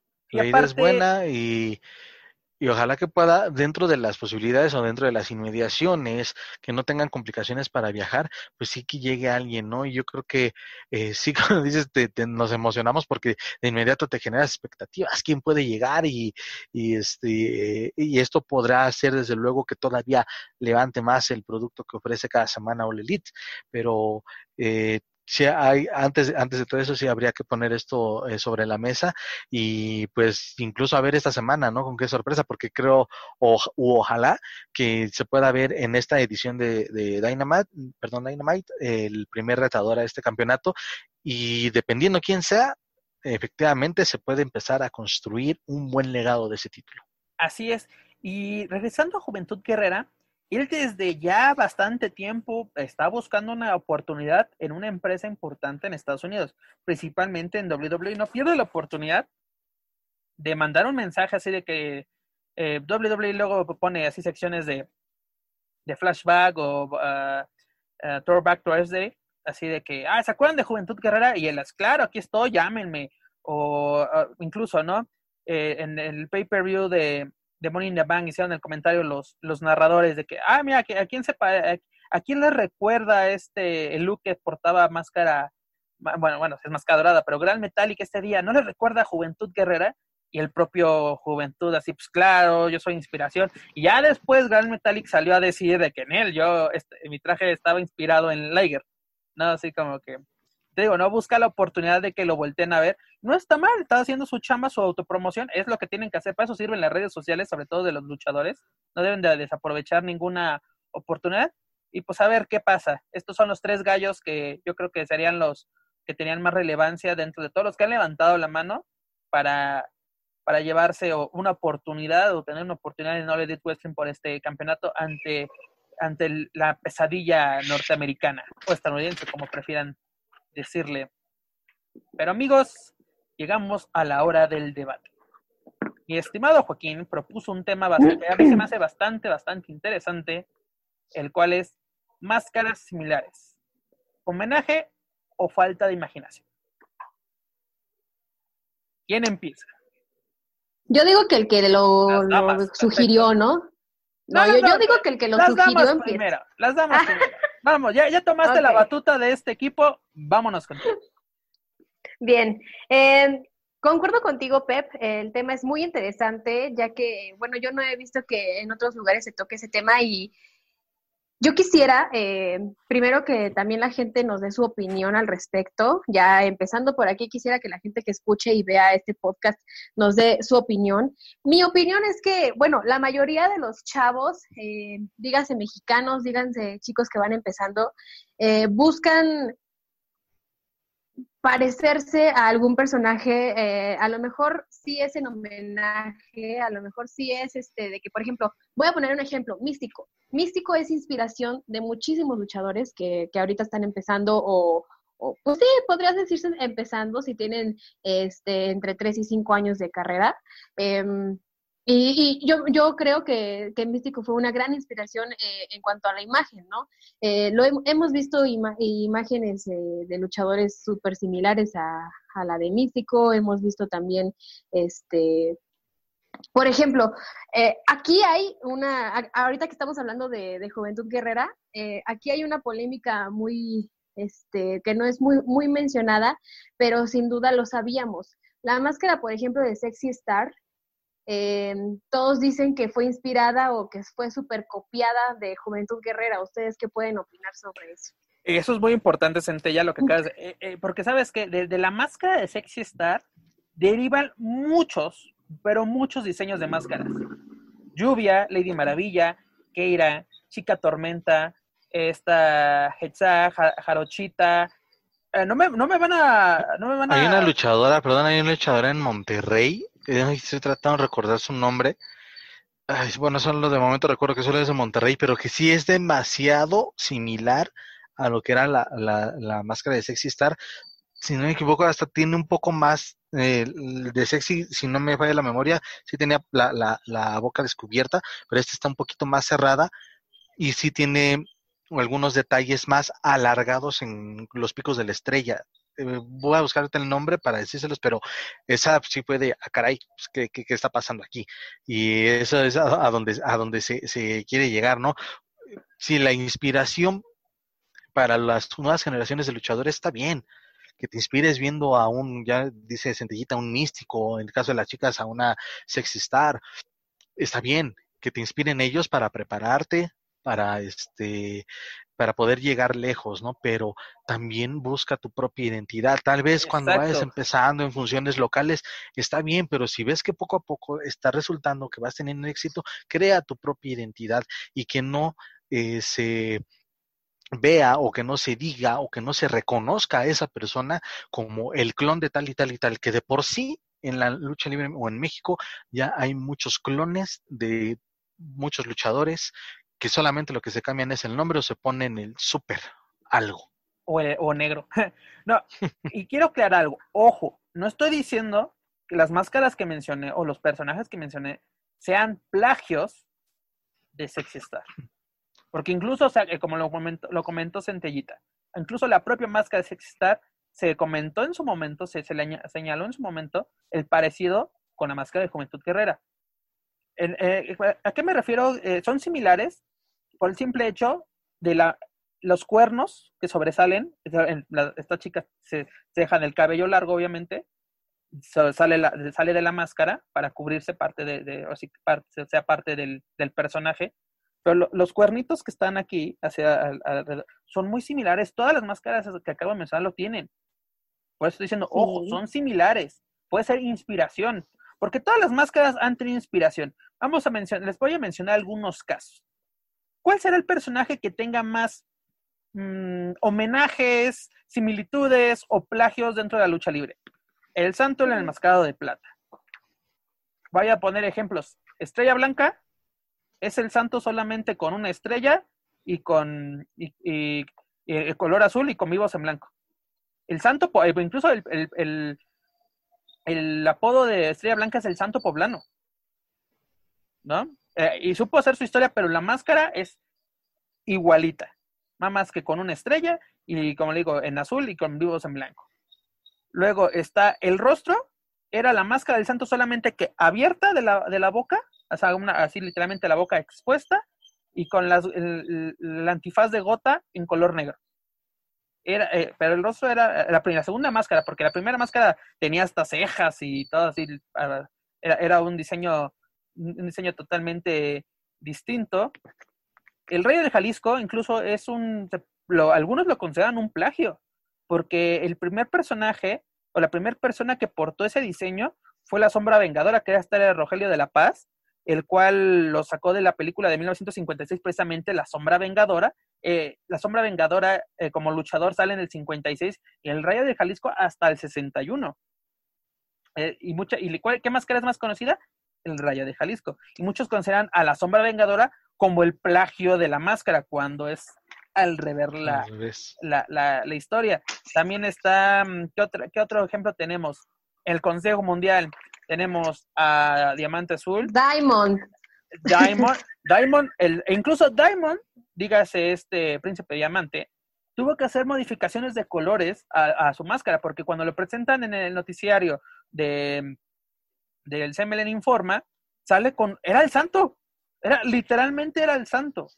La máscara, todo, tal vez no era, no tenía los ojos en gota, tal vez eran así literalmente diamantes, como quieran verlo, pero las críticas en redes sociales no se hicieron esperar, incluso el propio hijo del santo levantó la voz y se me hizo interesante desde que, mira, yo no lo veo como plagio, pero el único que se está, mm, pues, la, expresión que quiero utilizar es el que está jodiendo a sí mismo es el propio luchador. ¿Por qué? Porque la, la gente, la propia gente lo iba a criticar. Cuando salió Diamante Azul, que era Blue Diamond, su primer, su primer nombre, que incluso era, era el nombre, iba a ser el nombre original del, de Blue Demon, pero una mala, mala traducción, interpretación del anunciador terminó siendo Blue Demon, que a la poste fue de, aquí está el personaje. El demonio azul es como Lismark. Lismark era Bismarck, pero la lengua la traba del anunciador terminó diciéndole, eh, en lugar de este gran buque de guerra, terminó diciendo Lismark y terminó siendo el genecillo azul. No sé, como que estos pequeños errores han, han contribuido a grandes carreras y ese, ese podría ser hasta otro tema, ¿no? Porque hay varios, hay otros más. Hay varios, hay varios. Exactamente, de...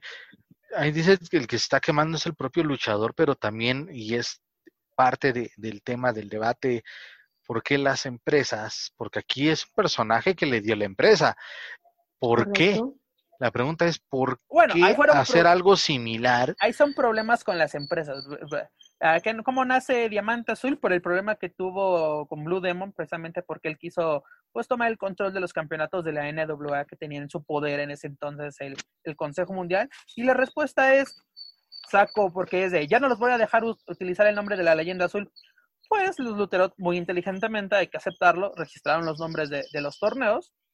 Eh, luego, cosa que, se, que muchos aficionados del consejo se quejan de que Triple A se roba nombres. ahí les hablan. ¿qué hacen? Para legitimizar su, su torneo, campeón, eh, Diamante Azul. Y es un gran luchador, ¿eh? No estoy, tengo ninguna crítica contra él, porque luego se la toman personal y luego hasta amenazas. Que ahí sí es, es, importante aclarar que es, estamos hablando de las máscaras y personajes. la persona que aparte, lo interpreta es totalmente aparte. Exacto, y aparte el personaje pertenece a la empresa porque él era metro. Si, tienen buena memoria, él era metro. Cuando esta empresa tenía una relación con el, con el grupo Reforma y le pusieron metro por el periódico, ¿Por el periódico? Que, tienen, este periódico popular. Un caso también que se puede, yo, lo veo como homenaje, pero mucha gente puso el grito del cielo en cuando este japonés Bushi llegó a, a México. Es la máscara de Rey Misterio, pero en lugar de águilas tiene Japón. ¿Sí, ¿Sí recuerdan esta máscara? Que hoy en día ya le he hecho diseños bastante interesantes, que tiene una versión de, de, su máscara que es como una calaverita de azúcar de Día de Muertos, ahorita que pertenece a los, a los ingobernables de Japón. Esa máscara me encanta, está muy, muy bonita. Aunque también sigue respetando su, su diseño, aunque también ya perdió la máscara aquí en México, la perdió, si no me acuerdo, en la arena Naucalpan, este, este Bushi. Si no, corríjanme, por favor que también todo el mundo puso el grito en el cielo de, güey, es Japón, tienen sus reglas, no armen, no armen bronca, por favor, amigos.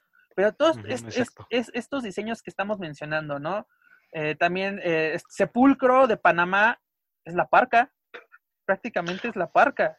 Qué bueno que tú acá aquí lo tengo. Y es que, tío, desafortunadamente, eh, y hay mucha gente que, que hasta se lucra, porque así es la palabra, lucra, haciéndose pasar por por las parcas, pero bueno, ese tal vez sea otro tema de los clones. Pero en una ocasión me tocó cubrir un evento hasta de este en donde homenajearon al matemático por sus 50 años de, de, trayectoria, pero fue, eh, yo digo, fui por la por el homenaje a una gran figura de la lucha libre, una gran leyenda, pero eh, no me gustó porque había un, era un evento demasiado politizado, protagonizado por un partido político. En fin, esos Típico aquí en México. Ajá. Y me llama la lo que me llamó la atención es que vi a muchos muchas personas con máscaras de luchadores, por lo menos conté cuatro, con un diseño muy similar al de la parca. Y a lo mejor cambiaban los colores. Uno era verde, el otro era amarillo. No te vayas tan lejos a un, a mitin político como el que mencionas. Vete a cualquier eh, peregrinación de, de AAA, la Basílica, antes de Tepemanía. El, eh, Ahí si están, no me, Si no me acuerdo, asististe a la, a la misa de la parca, no es que no, no recuerdo si, si estabas ahí. Sí. ¿Cuánto luchador? Que no sabemos ni si eran luchadores que, que Exactamente, también. por eso digo, por eso son personas con máscaras y que se hacen pasar. ¿Cuántas, cuántas parcas no vimos ese día? O bueno, o sea, que por lo menos tenían su capuchita y es de, ¿quién eres? O sea, propio personas de AAA, luchadores, dijeron, ¿ese quién es? Sí. ¿Ese quién es? Eh, en, en, una misa de Antonio Peña, en la última que se realizó en, en la Colonia del Valle, luchadores que se metieron luchadores, bueno, no sé si sean luchadores, porque se iba a ofender a estos, a estos, estos atletas.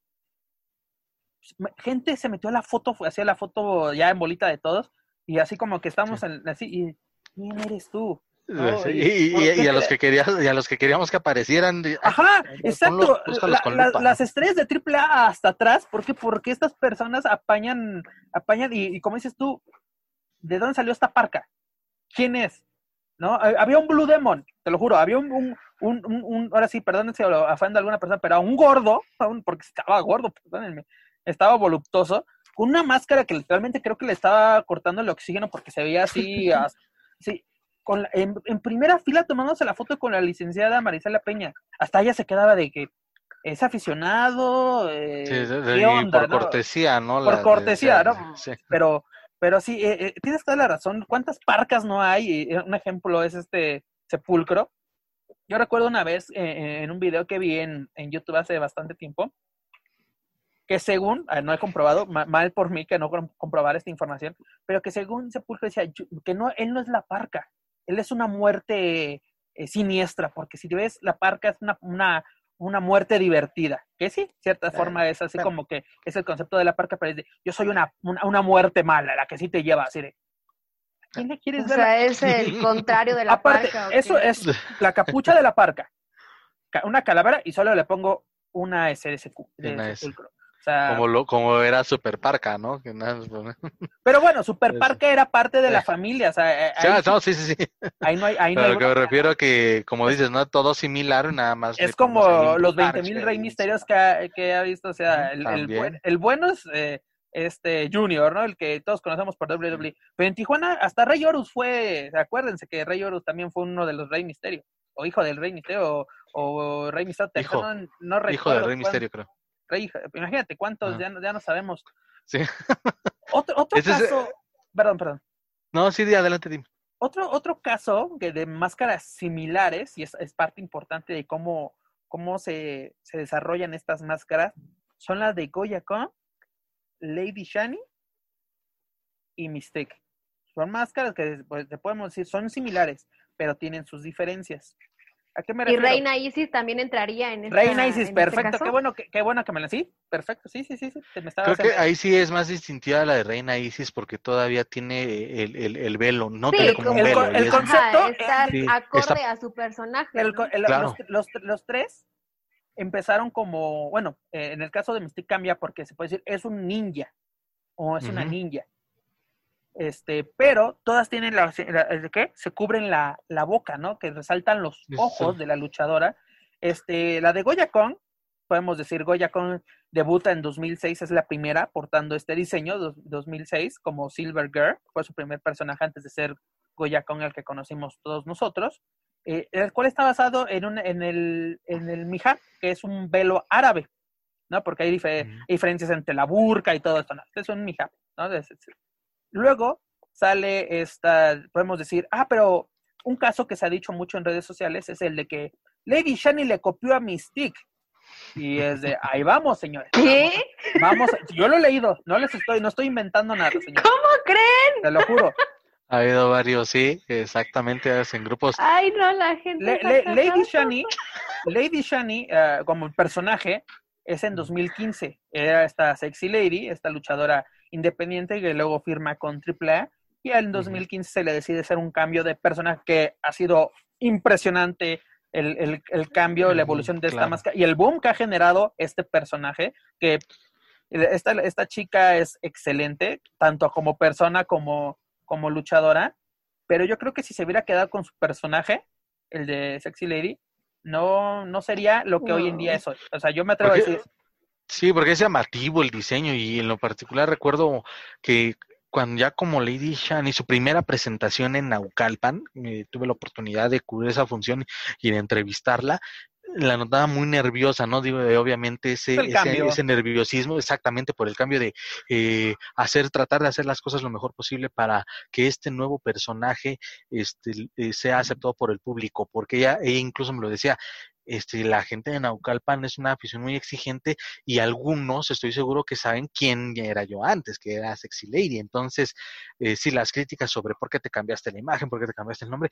pero ahí no, y sí puedo decir que la mayoría de, la gente la recibió muy bien porque el diseño, el- el- sí, la imagen de, de Lady Shani es la verdad bastante llamativo y muy padre. Recuerdo que incluso esa primera máscara era nada más que le El velo. cubría exactamente mm, y su cabello totalmente descubierto y ahora con el eh, siguiendo eh, buscando el diseño que conocemos hoy en día creo que sí ha sido bastante atinado y pues sin temor a equivocarme no es por alabarla ni mucho menos que digo se lo merece porque ha hecho las cosas muy bien en su carrera pero sí se ha convertido poco a poco en una de las eh, máscaras femeniles más cotizadas en la industria de la lucha libre también una de las favoritas para las, pues, las niñas, las aficionadas a la lucha libre.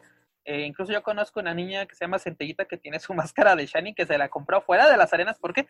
Porque le gusta, le gusta el diseño. Aparte, creo que lo ha utilizado de cubrebocas en estos días. ándale ¿eres la que sales en los memes? Era la, de- era, era la que Sí. andaba paseándose en Yucatán, creo. Andaba buscando Es Shani. que la verdad es muy útil esa máscara de Lady Shani porque ya no, ya no tienes un cubrebocas que te está calando aquí la oreja, ¿no? Entonces, y Ya te aparte te tapa la nariz, te tapa la boca, que es lo que debes de tener tapadito. Y eh, aparte en días de calor que que te la cara. No sé de si, que no sé si Lady ¿no? Shani ha aprovechado, ahora sí que, que buscamos cubrebocas, yo creo que debería sacar su propio, su propia Sí los línea. tiene, ¿eh? Sí, Ya los de tiene hecho sí, ya, ya hizo cubrebocas, Lady Shani, eh, que tienen el diseño nada más hasta aquí.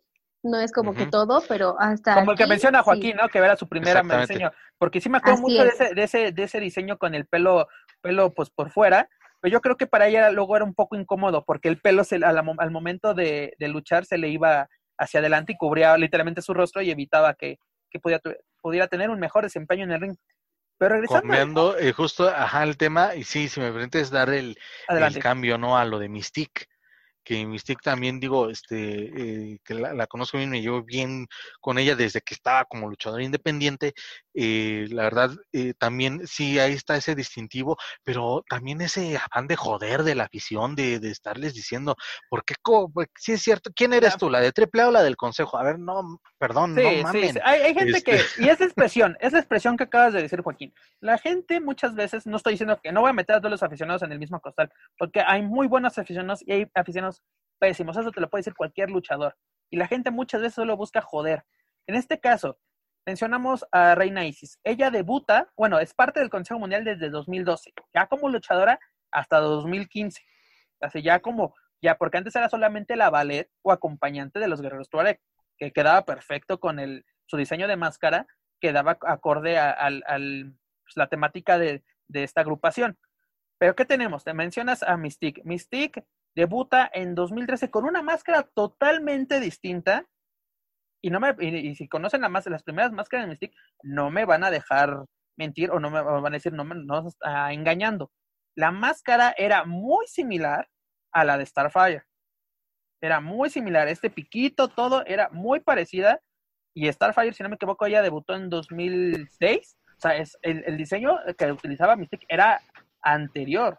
O sea, ¿a qué me refiero? Muchas de estas luchadoras yo creo, o sea, cuando son parte del sistema independiente, pues toman inspiración de, ciertas máscaras ya conocidas para crear la propia. Muchas veces llegan a este, a este eh, hacen tantos cambios que, que, es bueno. ¿Por qué? Porque logran encontrar su máscara, su estilo. Y Mystic es el ejemplo perfecto. De pasar a una máscara similar a la de Starfire, llegó a la máscara de una ninja y supo combinar su, pues ahora sí su pasión por, por el anime, por su, su, por Japón, por todo, y es de, pues, ¿qué voy a hacer? Voy a ser una ninja.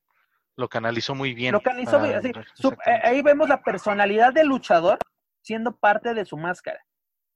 Así es, creo que tiene mucho que ver lo que ellos desean proyectarle a la gente, ¿no? Eh, ¿Qué tipo de personaje quiero? Si yo quiero, por ejemplo, que mi personaje se trate, eh, no sé, de un verdugo, entonces quiero proyectarle a la gente que soy un verdugo y voy a optar por, por tomar esa imagen, ¿no? Y creo que, tiene que ver mucho. Exactamente. Inquisidor en el consejo, incluso ya después mejoró su, mejoró mucho su diseño, le puso piquitos, para hasta parecía Darth Maul de Star Wars. Eh, y, su indumentaria al momento de salir al ring, así con un mazo, con, con objetos medievales, es de, es de, ah, está, está formando bien su, su personaje. Después de mencionar todos estos casos, amigos, ¿qué, podemos concluir? ¿Son homenajes, plagios o falta de imaginación? Pues creo que se me hace un poquito de todo, ¿no? Pero yo creo que sí voy más un poquito a la falta de imaginación. Y, e insisto, si vas empezando, los luchadores que lleguen o la gente que quiere entrenar lucha libre que nos esté escuchando, está bien, todos tenemos un ejemplo a seguir en el deporte o, un ídolo y está bien que, que, sea tu inspiración, pero insisto, que sea una inspiración nada más para prepararte, para entrenar, para adquirir conocimientos y tú mismo trabaja tu imagen o asesórate con alguien, pero oye, ¿qué, ¿qué es lo que me gusta? A ver, lo decíamos lo de Mystique, ella le gusta el anime, le gusta esto, le gusta el otro y supo canalizar esos gustos para una imagen que también es de las más eh, queridas por muchos aficionados. Entonces esa es la parte por donde deben de ir todos. Y, y, tratar de hacerlo desde que son luchadores independientes. Y si llegan a alguna empresa, porque también allá que puede ser un tema este para después, ¿no? Llegar a la empresa, ok, este es mi personaje, si me vas a contratar, es mi personaje, yo tengo mis derechos, yo tengo todo, pero es, esta es mi identidad.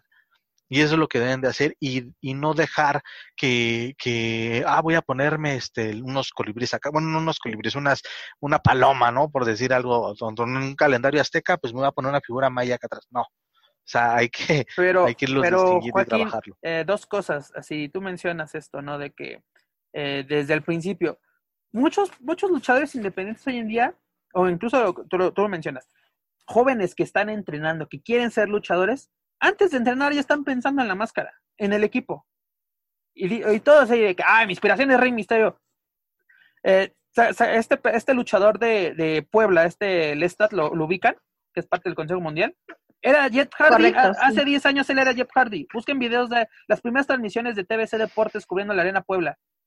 Los, los guantes abiertos, la, la, playerita, el pantalón entubado, los, era Jeff Hardy con máscara es la falta, yo, muchas veces yo creo que sí es falta de imaginación. Sí, que quiero ser mi luchador, quiero ser Jeff Hardy, porque en ese momento Jeff Hardy era el luchador de moda, así, todos los niños comprando fuera de las arenas sus mangas así con, así recortadas, todo esto. Pero exactamente, muchas veces el luchador ya está pensando, o el joven ya está pensando en hacerse su equipo, incluso ya llegan a entrenar con el equipo. Cuando Otra cosa, y bien que bueno que lo mencionas, no es obligatorio luchar con máscara por favor. Mira, un ejemplo de que puedes hacer una gran carrera hoy en día sin máscara, Bárbaro Cavernario. Rush. Rush. aunque, Rush, ya tiene su máscara ahí, hay que sea nada más. Pero, pero, ah, pero, no. De presentación, pero. Pero es lo chistoso de que saca una gran máscara está, muy padre esa Está muy padre su máscara y, no es el mascarado. ¿Se acuerdan que Marco Corleone para una sesión para la revista de luchas de, de Record sacó una máscara que es de, hubieras llegado a México el llegado a México el también no me acuerdo quién sacó una máscara que no, que no es el mascarado, pero está muy padre, no recuerdo ahorita quién era, que es de... Ah, este, por ejemplo, más bien, sí es el mascarado, incluso ya la perdió en México, pero en Japón se volvió el mascarar. Este, el desesperado. Gran máscara del New Japan. Y aquí tenía una botarga como máscara, si no me acuerdo, era Mahage, ¿no? el, hoy en día el desesperado. Este diseño está tan padre, ¿sabes? De juntas de que soy como un pistolero mexicano, juntando este nombre de la, de la película de Antonio Banderas. Eh, hizo su personaje en Japón. O sea, como que supo hacerla donde, así, donde quiero ser estrella es en Japón, México me formo, vámonos para allá. Eh, sí, ese tema de máscaras o luchadores que han sacado máscaras para presentaciones pues, también es bastante interesante porque hasta incluso esos diseños llegan a estar hasta más eh, mejor desarrollados que, muchos luchadores que tienen una máscara, ¿no? Hasta se me ocurre también un momento la máscara que utilizó en algún tiempo el zorro, también era muy buen ah, diseño. era malo. Acuérdate que la máscara lo hacía malo. Precisamente era muy buen diseño. Después que, después que Charlie Manson le, le quita la cabellera a la secta pues lo vuelve prácticamente como su discípulo y le pone esta máscara como si fuera el hombre de la máscara de hierro. Y ahí conocimos ya la primera versión ruda, si no me equivoco, de, del zorro. ese es un gran, un gran ejemplo, Joaquín, la verdad. Eso, y en Estados Unidos, cuando rapan así en punk, que después salen mascarados, de, primero era como tipo pasamontañas y después él mismo le arregló sus, eh, arregló ah, sus es detalles. es, un gran, es un gran ejemplo. Esa era la máscara de Sexy Star. La que usó, la primera versión que utilizó CM Punk en WWE era la máscara de Sexy Star. En lugar de un corazoncito o la estrella, la estrella era, el, pentagrama. exactamente. y era negra, era negra, blanca. Yo tengo otro, yo tengo otro ejemplo, amigos, de una luchadora que sacó una máscara solo de presentación un par de veces y esa estrellita, la más bonita, no sé si recuerden haberla visto alguna vez con su máscara, fea, la verdad a mí no me gustaba. Yo le dije, está fea tu máscara, mamá. La, verdad, Pero con el perdón, con el y aprovechando que aquí está su hija y me puede defender un poco, sí está un poquito fea esa, esa máscara. Era la rosa, ¿no? Sí. Sí, me acuerdo Hizo rosa, hizo una rosa e hizo una color verde. Yo solo me acuerdo de la... de Hades. Yo solo me acuerdo de la, de la, de la, rosa. Sí, esta sí era así toda, toda, toda cubierta y no me acuerdo si tenía hoyos en los ojos o de plano no tenía nada, pero yo le dije a mamá, mamá, esa máscara está muy fea, te ves muy rara, no la vuelvas a usar. Bueno, pero ahora sí, la más, la más, bonita no necesitaba. Exactamente, no, necesitaba claro que no necesitaba. Pero bueno, la conclusión, mi conclusión por parte de este tema antes de pasar al siguiente debate es si es falta de es, es una combinación como lo dijo Joaquín y creo que tal vez es la misma que vas a, a concluir es una combinación de todo. Es un homenaje, sí. En cierta forma un plagio porque pues, muchas veces el detalle es tan, tan, pues ahora sí, descarado. Te digo, el de Bushi, el color. Eh, en lugar de las águilas, era Japón. Era, así las islas de Japón, ¿no? Que conforman, bueno, las islas que conforman este país. Eh, ¿Qué podemos decirlo? Era un gran homenaje, lo que tú quieras, pero era prácticamente Rey Misterio versión japonesa y de verdad, falta imaginación porque muchos, muchos, uh, así, nadie ha encontrado el hilo negro de la lucha libre. Hay muchos diseños en el ámbito independiente bastante buenos, también hay muchos, muchos feos, muchos, muchos feos, que, que muchos dicen, es una máscara tan cotizada, que no sé qué, es una máscara realmente pues, horrible. Un ejemplo, a ver, un ejemplo de máscara fea, que fue muy sonada el año pasado, el gato de Catepec. Era un trapo. Era, ella creo que era un disfraz de tigre sucio. Demos la ganó y está en su vitrina. Pero era una máscara horrible que ya después. Estaba muy fea, pero ¿sabes qué? ¿Sabes qué, Pep? Yo creo que era intencional por el gato de Catepec, porque se quería hacer ver así como un gato callejero, de basurero. Bueno, ese, era, ese era el, personaje. el personaje. Era el personaje. diríamos, es una máscara muy fea, pero era, era parte del personaje porque soy de Exacto. Mucha gente que dice. Porque aparte, si te das cuenta, el equipo estaba igual, así como bien roto y así. o sea, si no me, me acuerdo mucho de ese luchador. Mucha gente que, le, que tú dices, Ecatepec, lo toman como algo negativo. Y dices, a ver, yo voy a, yo voy a ser un gato, los gatos, soy un gato callejero, soy un gato de Ecatepec, pues voy a ser un gato de la calle, ¿no? Y supo, y aparte también, imagínate, era una realidad bastante, fue bastante buena, yo voy a admitir esa, esa, esa era, era muy buena en la San Juan, que después pues terminó mal concluida en, y no digo que fue mala a esta red, sino de que si estaba llevándose a cabo en la San Juan, ¿por qué te la llevas a Coacalco? Mamá era mi única queja de esa, pero en la San Juan dieron grandes... Le comió el mandado lucha memes ahí. Bueno, yo no lo quería decir, pero ya, ya salió el peine. O tal es lo vez. es. em, Y, y sí, de puede reconocerle que lo ahí a Lucha Memes que supo trabajar también bien ese personaje, ¿eh? Y, y sí, te lo vendía y es Pero- parte de, pero pues es sido- negocio, es pero- este el negocio de, de venderte el personaje. Saliéndome un poco del tema donde Lucio era con Mexa en la San Juan. Sí, Ah. era con Mexa, pero a lo mejor em, en Mexa lo que he visto de ellos es que em, no quieren como que hacer muchas luchas de apuestas y pues esa lucha tenía que, que culminar, esa, rivalidad tenía que Es que culminar esa- y si no iba a ser en Mexa iba a ser en otro lado, pero iba Es a lo que voy, rápidamente. Si una rivalidad nace en la México, se tiene que hacer en la México. O sea, la puedes llevar de gira por, por, em, por Puebla, la puedes llevar, pero que concluya donde nació. A ver, Joaquín. No, bueno. porque porque vas a ver vas a ver cómo va a terminar la de Rush y la Park, ahí te quiero ver.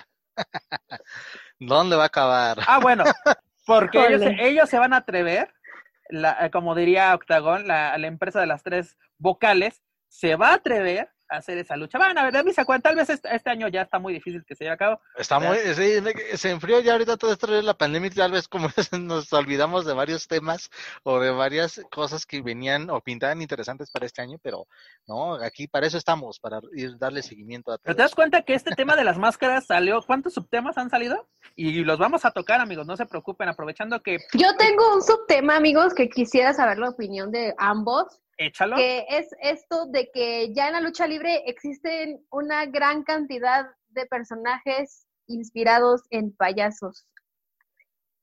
Ah, sí, ya, ya hay muchos.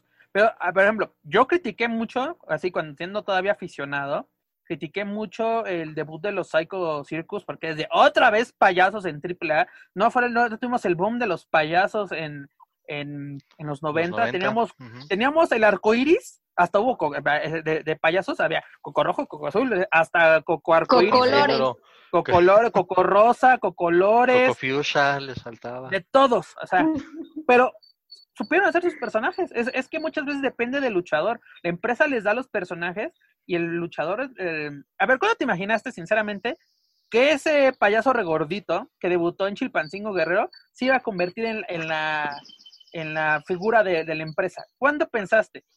¿Cuándo Toda la vida, toda la vida Bueno, yo les- supe que él Joaquín, perdón, la, pregunta iba para Joaquín. La pregunta iba para Joaquín. La pregunta iba para Joaquín, porque aquí el, la fan, pues no sé si la número uno, por lo menos estás en el top de, de, de los Psycho Circus. Ah, sí, y aparte porque lo, lo va a entrevistar en vivo en los El próximos jue- días. este jueves, ¿eh? Este jueves. Mira, en cuanto al personaje, yo también Instagram de soy de la idea de, como dices, no, no, no, no chinguen. O sea, para mí ni siquiera en un principio no tenían carisma. eh, nunca me llamó la atención y sí fue, ok, si acaso por imagen, el que más me gustaba era Monster. Ese tipo de máscara era... A mí siempre era- fue Psycho, porque la de Monster, sin ofender a Monster, la verdad es un gran, un gran fan de lucha central y la verdad es un gran luchador. Pero su máscara, tanto la de la de Murder como la de la de mm, ay perdón, este Monster, yo las llegué a ver en, en centros, en, en supermercados para Día de. Brujas. O sea, era de que ahí era mi gran crítica de literalmente son máscaras de Halloween. Pero Sí, pero por ejemplo, mira el, diseño- el actual diseño que usa Morder es genial. La- y la verdad, al final, yo dije, eh, cuando debuta en Chilpancingo los Psycho Circus, de, ah, qué porquería. Pierde la yo te hablo de la, máscara yo te hablo de la de Monster. La, a, a lo que voy, pierde Monster la máscara y me dolió. Fue de, te- fue de te, te encariñaste con los personajes y es de, y aparte que también es una gran persona, cuando lo entrevistas jamás, jamás ha sido grosero, siempre abierto, siempre cortés con la, con la prensa y sobre todo con aficionados. Y al final es de esta máscara, ¿por qué? O sea, aunque era una gran rivalidad, déjame decirte, esa rivalidad Sí. con, con Aguestar fue, fue buena y qué bueno que después de muchos años tuvo su... su, su- Así se deben, así se deben de culminar y, y se consolidan carreras, ¿no? Pero sí, efectivamente, yo no, a mí no, yo no daba un peso por los Psycho Circus, la verdad, por su imagen, yo no daba un peso por ellos cuando empiezan a tener, eh, bueno, que empiezan a tener más auge en AAA, cuando llegan contra los perros del mal, que fue una de las mejores rivalidades que he visto este, en AAA en, en tiempos recientes, fue de lo mejor. Y ya desde ahí, ok, sí, son buenos, ya este, están consolidándose, pero eh, sí, desde luego esa imagen irónicamente no eran los payasos malvados, eran los payasos malos, pero que cuánta, cuánta afición infantil han agarrado. Y, aparte eso fue lo que más, me llamó la atención, dije, la gente no los va a voltear a ver los niños. Y son los favoritos. Y de inmediato, porque también te acuerdas, de inmediato los compararon con los payasos de los 90. Sí, y aparte también en el ámbito independiente, ¿cuánto, cuánto payaso no hay? Eh, diga, el único payaso que creo que del ámbito independiente que ha sido bueno, tanto como persona, luchador y personaje, Day the Clown. Porque él era de la, la, Clown Corp literalmente Clown eran unos Corp. payasos, eran aburridísimos, eran eran más, eh, Era- malísimos. eran, sus otros compañeros literalmente eran máscaras que los comprabas en cualquier tienda buena de disfraces en Halloween, pero él la supo armar llegando, incluso eh, mucho tiempo se le criticó de que, ah, es la versión barata de los Psycho Circus. Y, él- y él, y él supo sobresalir y llegó Claro, a. Y aparte porque sí le ayudó, porque sí, la, la máscara de Dave the Clown era la, era la más llamativa dentro de esa, de la Clown Pues, eh, esos cabellos color eh, Sí. lila morado, como quieran llamarlos. Es lo que llamó más, la, llamó más la atención y quizá esa creación o yo me atrevo a decir conjunción del personaje le ayudó. que es el de los pocos luchadores que invierten mucho en su equipo. Sus presentaciones, que ya con los globos, su- to- la- los sacos que hace con muñecas, o no sé si los haga él o los Sí, con cabezas de muñecas. Ajá, todo esto. e- Él, él busca que su personaje sea, sea pues ahora sí, tétrico y también tiene una gran afición de, de chavitos, ¿eh? O sea, si hay una saturación de, de payasos en el ámbito independiente, si les rascamos, sacamos fácil 10 ahorita, así bajita la mano, pero sí Centella, sí hay una sobreexplotación, pero es de, es- triunfas como de, de manejas tu personaje. Los Psycho Circus es el ejemplo perfecto, Day the Clown es el, el- el ejemplo perfecto, y pues a ver qué, qué sucede con todos estos, estos personajes. ¿Sabes qué me gusta mucho de Dave the Clown?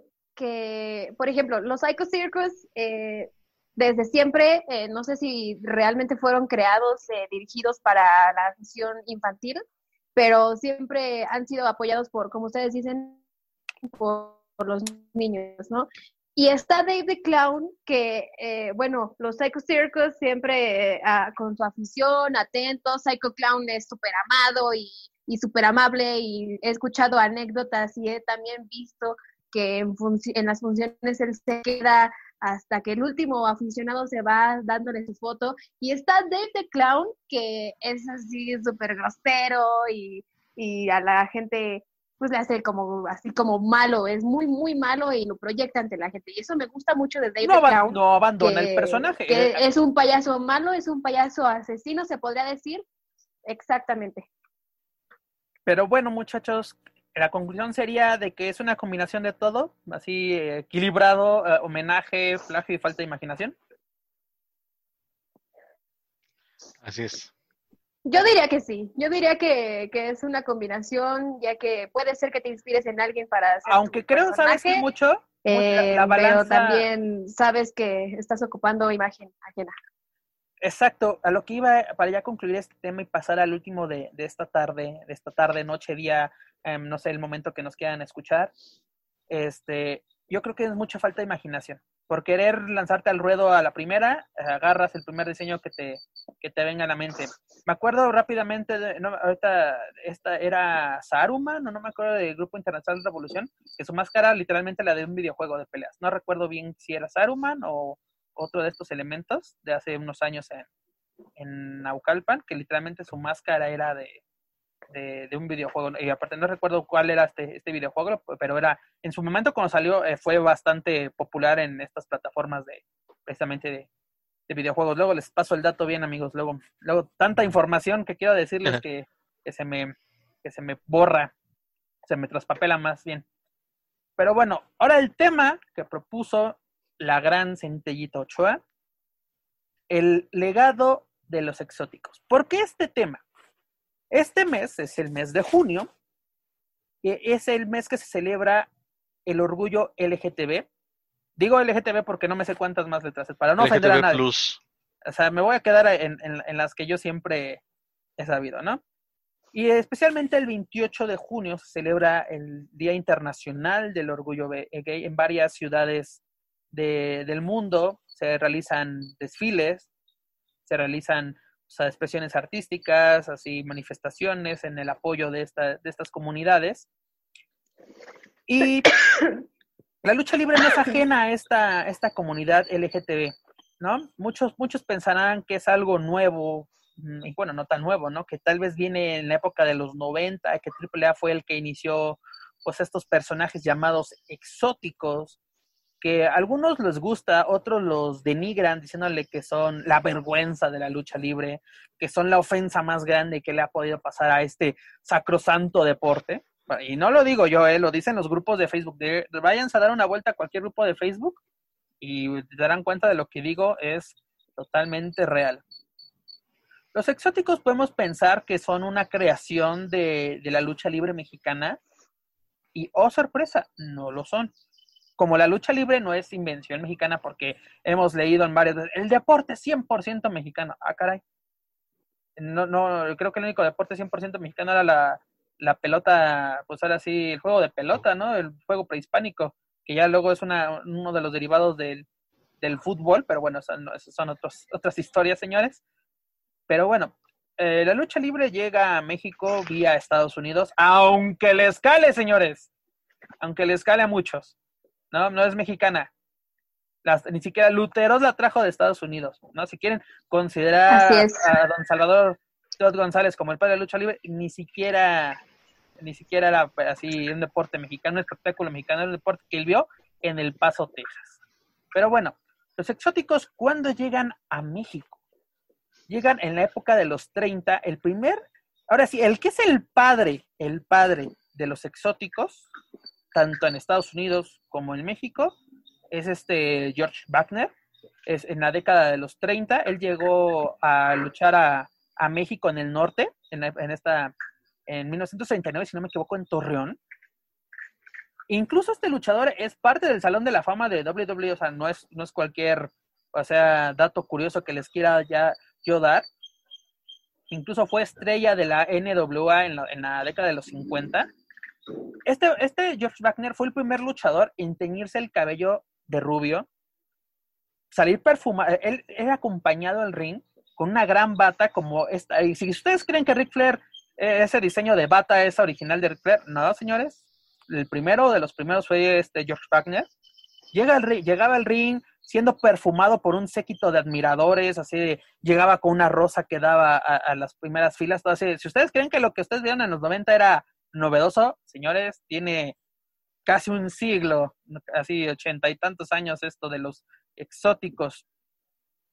Pero el que, el que es el pionero exótico, lo que nos marcan los libros de historia de lucha libre, es este Sterling Davis, mejor conocido como DC Davis, o mejor conocido por todos nosotros como Gardenia Davis. ¿Por qué el nombre de, eh, eh, bueno, en sí Gardenia era su apodo que terminó volviéndose su nombre de batalla?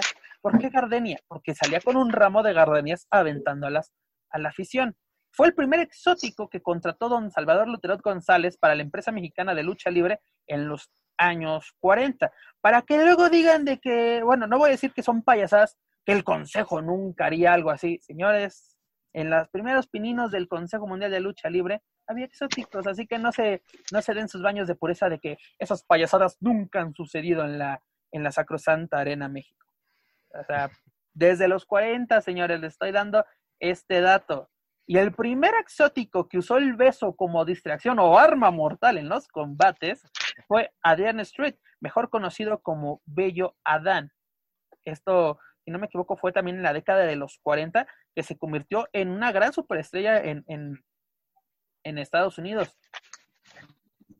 Y luego ya tuvimos grandes, grandes nombres en, en, la lucha libre, que muy al principio los exóticos eran pues literalmente hombres heterosexuales, que simplemente era un personaje, era el keife del mini, como quieran llamarlo, pero literalmente hay antes y después de varios, de, varios, de varios exóticos, un gran exótico, que, porque mucha gente toma los exóticos como, como una burla, lo más bajo de la lucha libre, que no saben luchar, que simplemente son bufones, payasos y demás adjetivos deplorables.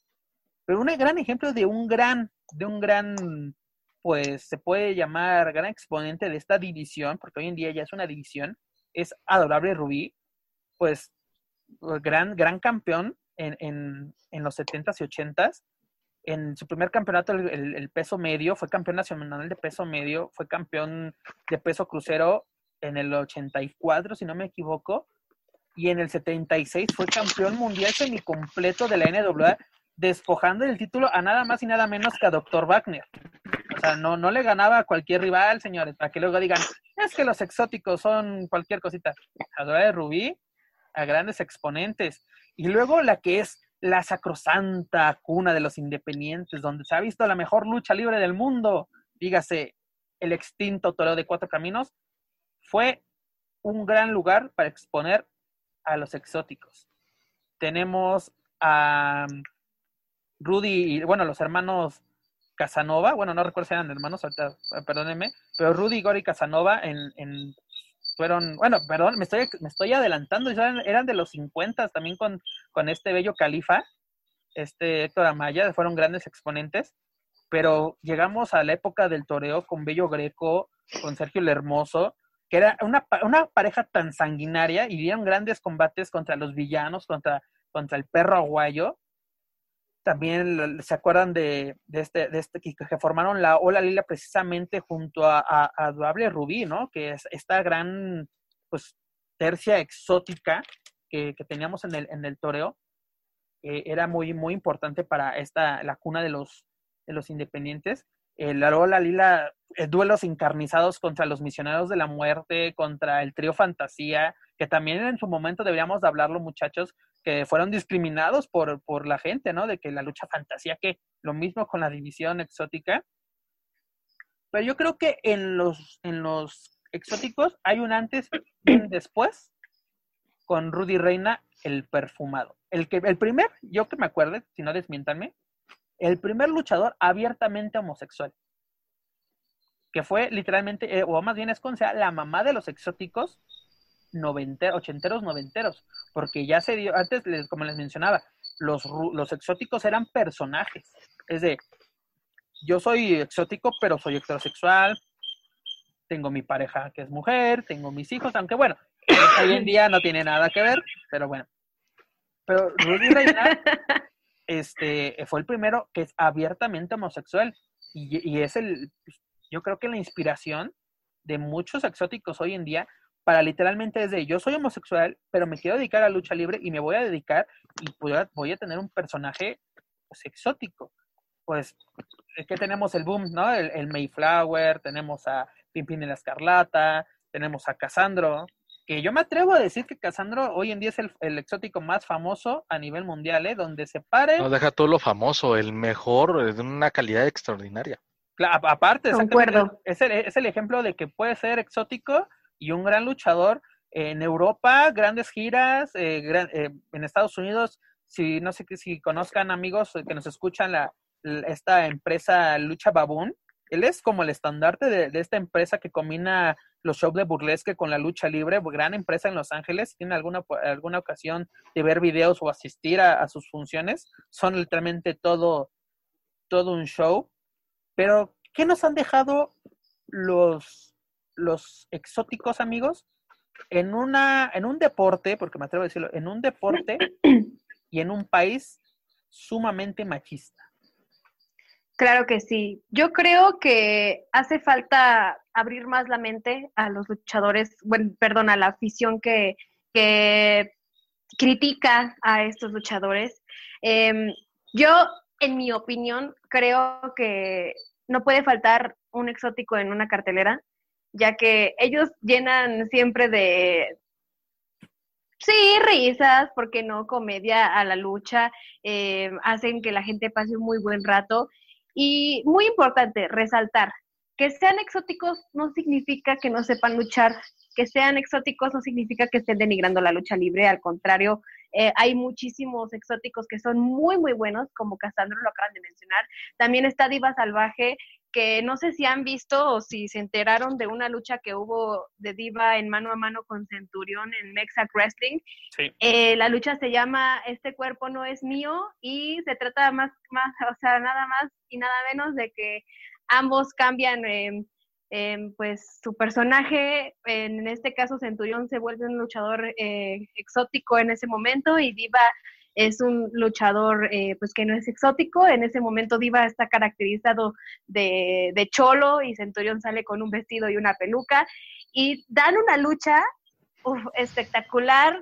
Diva Salvaje se sabe que es un luchador muy, muy recio. Me acabo, acabo de ver, bueno, no apenas, el año pasado hubo una lucha em, de él en mano a mano en el car de Crash contra un luchador independiente llamado Rey Abadón. Y Santa, Santa madrina que le metió Diva Salvaje a ese luchador. Santa madrina, hasta cabezazos le metió. Es que eh, eh, están eh, estigmatizados los, los luchadores exóticos como bufones, ¿no? Cuando son grandes luchadores, no voy a decir que todos los exóticos son maravillosos, ¿no? Los nombres que, hemos mencionado son porque marcaron un antes y un después en esta división, que hoy en día, como les digo, es una división, y han formado, pues han, sido inspiración para, otros personajes, ¿no? le digo, hoy en día sí hay muchos que son abiertamente pues así su orientación es, homosexual y para nada tiene algo de malo. Y luego se dan este tipo de combinaciones, ¿no? Centella que mencionas, ¿no? Estas innovaciones, sobre todo en esta empresa de, de Mexa que luego ha buscado, pues incluso, ¿no? Como que darle a lo que quiere la gente quiere ver. Por ejemplo, yo me acuerdo mucho el caso que, bueno, ¿cuántas veces no hemos escuchado? Esta lucha es de luchadores moleros. Pues les vamos a dar una lucha, una lucha especial molera, ¿no? De quieren ver luchadores moleros, se los vamos a dar. Quieren ver exóticos, se los vamos a dar. Pero en el, en el tema de los exóticos, muchos están preparados bastante, bastante bien. Em, entrenan día a día. Eh, si no me equivoco, Diva Salvaje entrena en el Hércules. Bueno, ahorita que estás... Eh, es profesor, de hecho. Es profesor. Bueno, qué, qué gran dato nos, nos, nos aportas entre ella. Es profesor. Y muchos pueden pensar, exactamente, ¿profesor de qué? Profesor de lucha libre, perdónenme, es, es, una, es un luchador que, pues ahora sí, eh, hoy en día no está en una empresa que lo, que lo respalde. Si, no me equivoco, en su día estuvo en, en AAA, ¿no? En, algún momento de su carrera estuvo en, en AAA, o sáquenme del, del, del error, por favor. Yo creo que sí, pero no estoy muy segura. Hablando de AAA, AAA ha sido creo que de la empresa que siempre les ha dado proyección a los exóticos desde su fundación. Acuérdense a principios de los, no, bueno, ya en la fundación, sí, a principios de los 90, 92, 93, 94, este luchador eh, eh, de Rose, que era, era interpretado así por, por Bello Adán, que exactamente era, él era, es, es heterosexual, pero su personaje era exótico y era era bastante, bastante chistoso, que salía aventando perfume a la gente, arrojando flores a su rival. Este, The Rose perdió la máscara contra Mr. Condor en Zacatecas, este, que también Mr. Condor, grandes luchas contra Rey Mysterio, hay que, hay que recordarlas. Pero tenemos la llegada de, de, de Polvo de Estrellas a AAA. Bueno, primero lo hizo como Adrián el Exótico, ya era exótico en, el toreo. Imagínate, para que le, es lo que les digo, muchos piensan que en el sacrosanto toreo de cuatro caminos jamás se dieron esa, esa, esa, esa profanación de los exóticos. Era, era el gran escenario de, esta, de estos personajes, grandes personajes, que como dice Centella, le dan sabor a una, una función, porque yo he visto funciones, por ejemplo, de Mexa hablando de esta, de esta promotora, que buenas combinaciones, tienes de todo, ¿no? Vamos a darle minis, vamos a darles exóticos, vamos a darles lucha femenil. Y ya después las grandes estrellas independientes del momento, que muchas veces es combinado con, con talento, con talento de, empresas, pues, el, caso de, de los Dinamita, el, los casos de pues también carístico, carístico, volador en su, en su momento con cara lucha, acuérdate en esta, en esta tenía su realidad con, con, con grandes exponentes de esta, de esta, de estas promotoras y, AAA siempre les ha dado como que su espacio. Tenemos a las Night Queens, o cómo se llamaban esta agrupación, que, que también eran... ¿Cuál?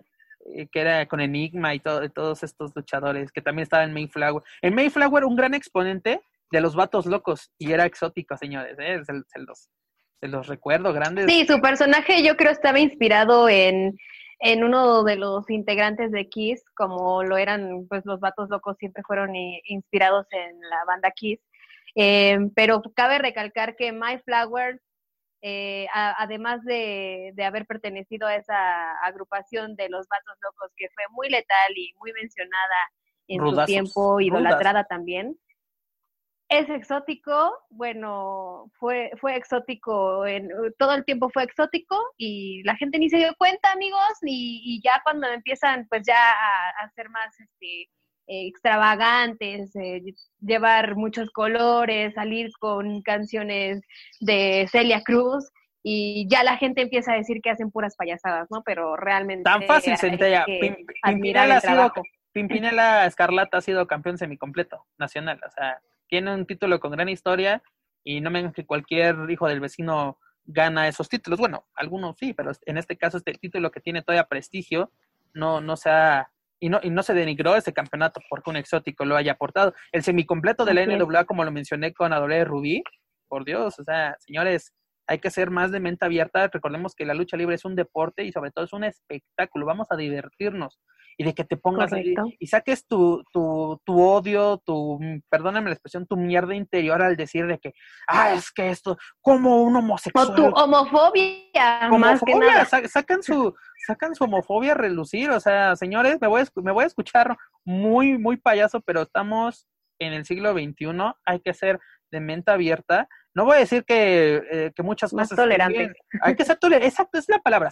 Esa es la palabra. Hay que ser tolerantes. Hay que ser abiertos. Como yo siempre lo he dicho, todo está bien así mientras no me, me, pues me haga daño, ¿no? Por ejemplo, o sea, tú puedes decir eh, que un luchador exótico te vaya y te manosee, eh, si está, ¿qué onda, no? Ya, si, por ejemplo, vemos el puede decir, es que Pimpinela agarra a la gente y se deja, y lo besa. La gente se deja. Pero si no quieres, no te, quitas. Te quitas. Exacto, y aparte no es como que él te vaya a obligar. Si te quitas, obvio él entiende y va a buscar a otra persona. Y aparte es parte del espectáculo. Yo nunca he sabido que alguien salga de, ah, voy a demandar a Pimpinela. No, y así de, eh, te dio, te dio beso el Pimpi, y eres la novia de Pimp. ¿Cuántas veces no lo hemos visto, en, sobre todo en AAA o en, o en funciones que tiene elementos de AAA, en este caso que participe eh, en provincia Pimpinela o algún otro exótico, y pasa así de que incluso los amigos ponen a alguien para que, bésalo a él, bésalo a él. Es parte del show, la gente le ha entrado. Exactamente, esa gente sabe lo que es el espectáculo y otra que casi, casi es de jamás vamos a permitir que esto pase. Exactamente, se persinan. Tan simple hecho, el Consejo Mundial se ha aprovechado de la comunidad LGTB. ¿A qué me refiero con esto? El año pasado, si no me equivoco, fue el 28 de junio, el duelo entre Dulce Gardenia y, este Disturbio, era para celebrar la diversidad. Sí, sí, pero mamá, te sumaste en ese momento. Es lo, que, lo mismo que decía, la hipocresía de WWE la pudimos ver con el Consejo Mundial. Y, y, yo me atrevo a decir, Dulce Gardenia es un gran elemento que pasó de, de ser luchador eh, calentalonas, perdón por la expresión, calentalonas en Monterrey, a, a a ser parte del cartel de la gira de Fantástica Manía en Japón en menos de un año, señores. Todo esto. No, y aparte, dense cuenta que Dulce Gardenia ahorita está construyendo una carrera súper exitosa. Eh, la afición del Consejo Mundial lo apoya muchísimo y esto se debe a la gran calidad de luchador que es. Porque hay que reconocer que Dulce Gardenia es un luchador muy bueno. Pero lo que voy, voy a dar dos ejemplos. El, el Consejo Mundial se apoyaron las carreras de Máximo y en este momento la de Dulce Gardenia porque ellos mismos en entrevistas rompían el personaje. Porque este Máximo es heterosexual, está casado con India Sioux y tiene, tiene familia. Este también este esta Dulce Gardenia está casado, tiene sus hijos. Él dicho, yo soy heterosexual, esto es un personaje. Está bien, no tiene nada de malo. Pero por eso la afición los apoya, porque saben que es un personaje.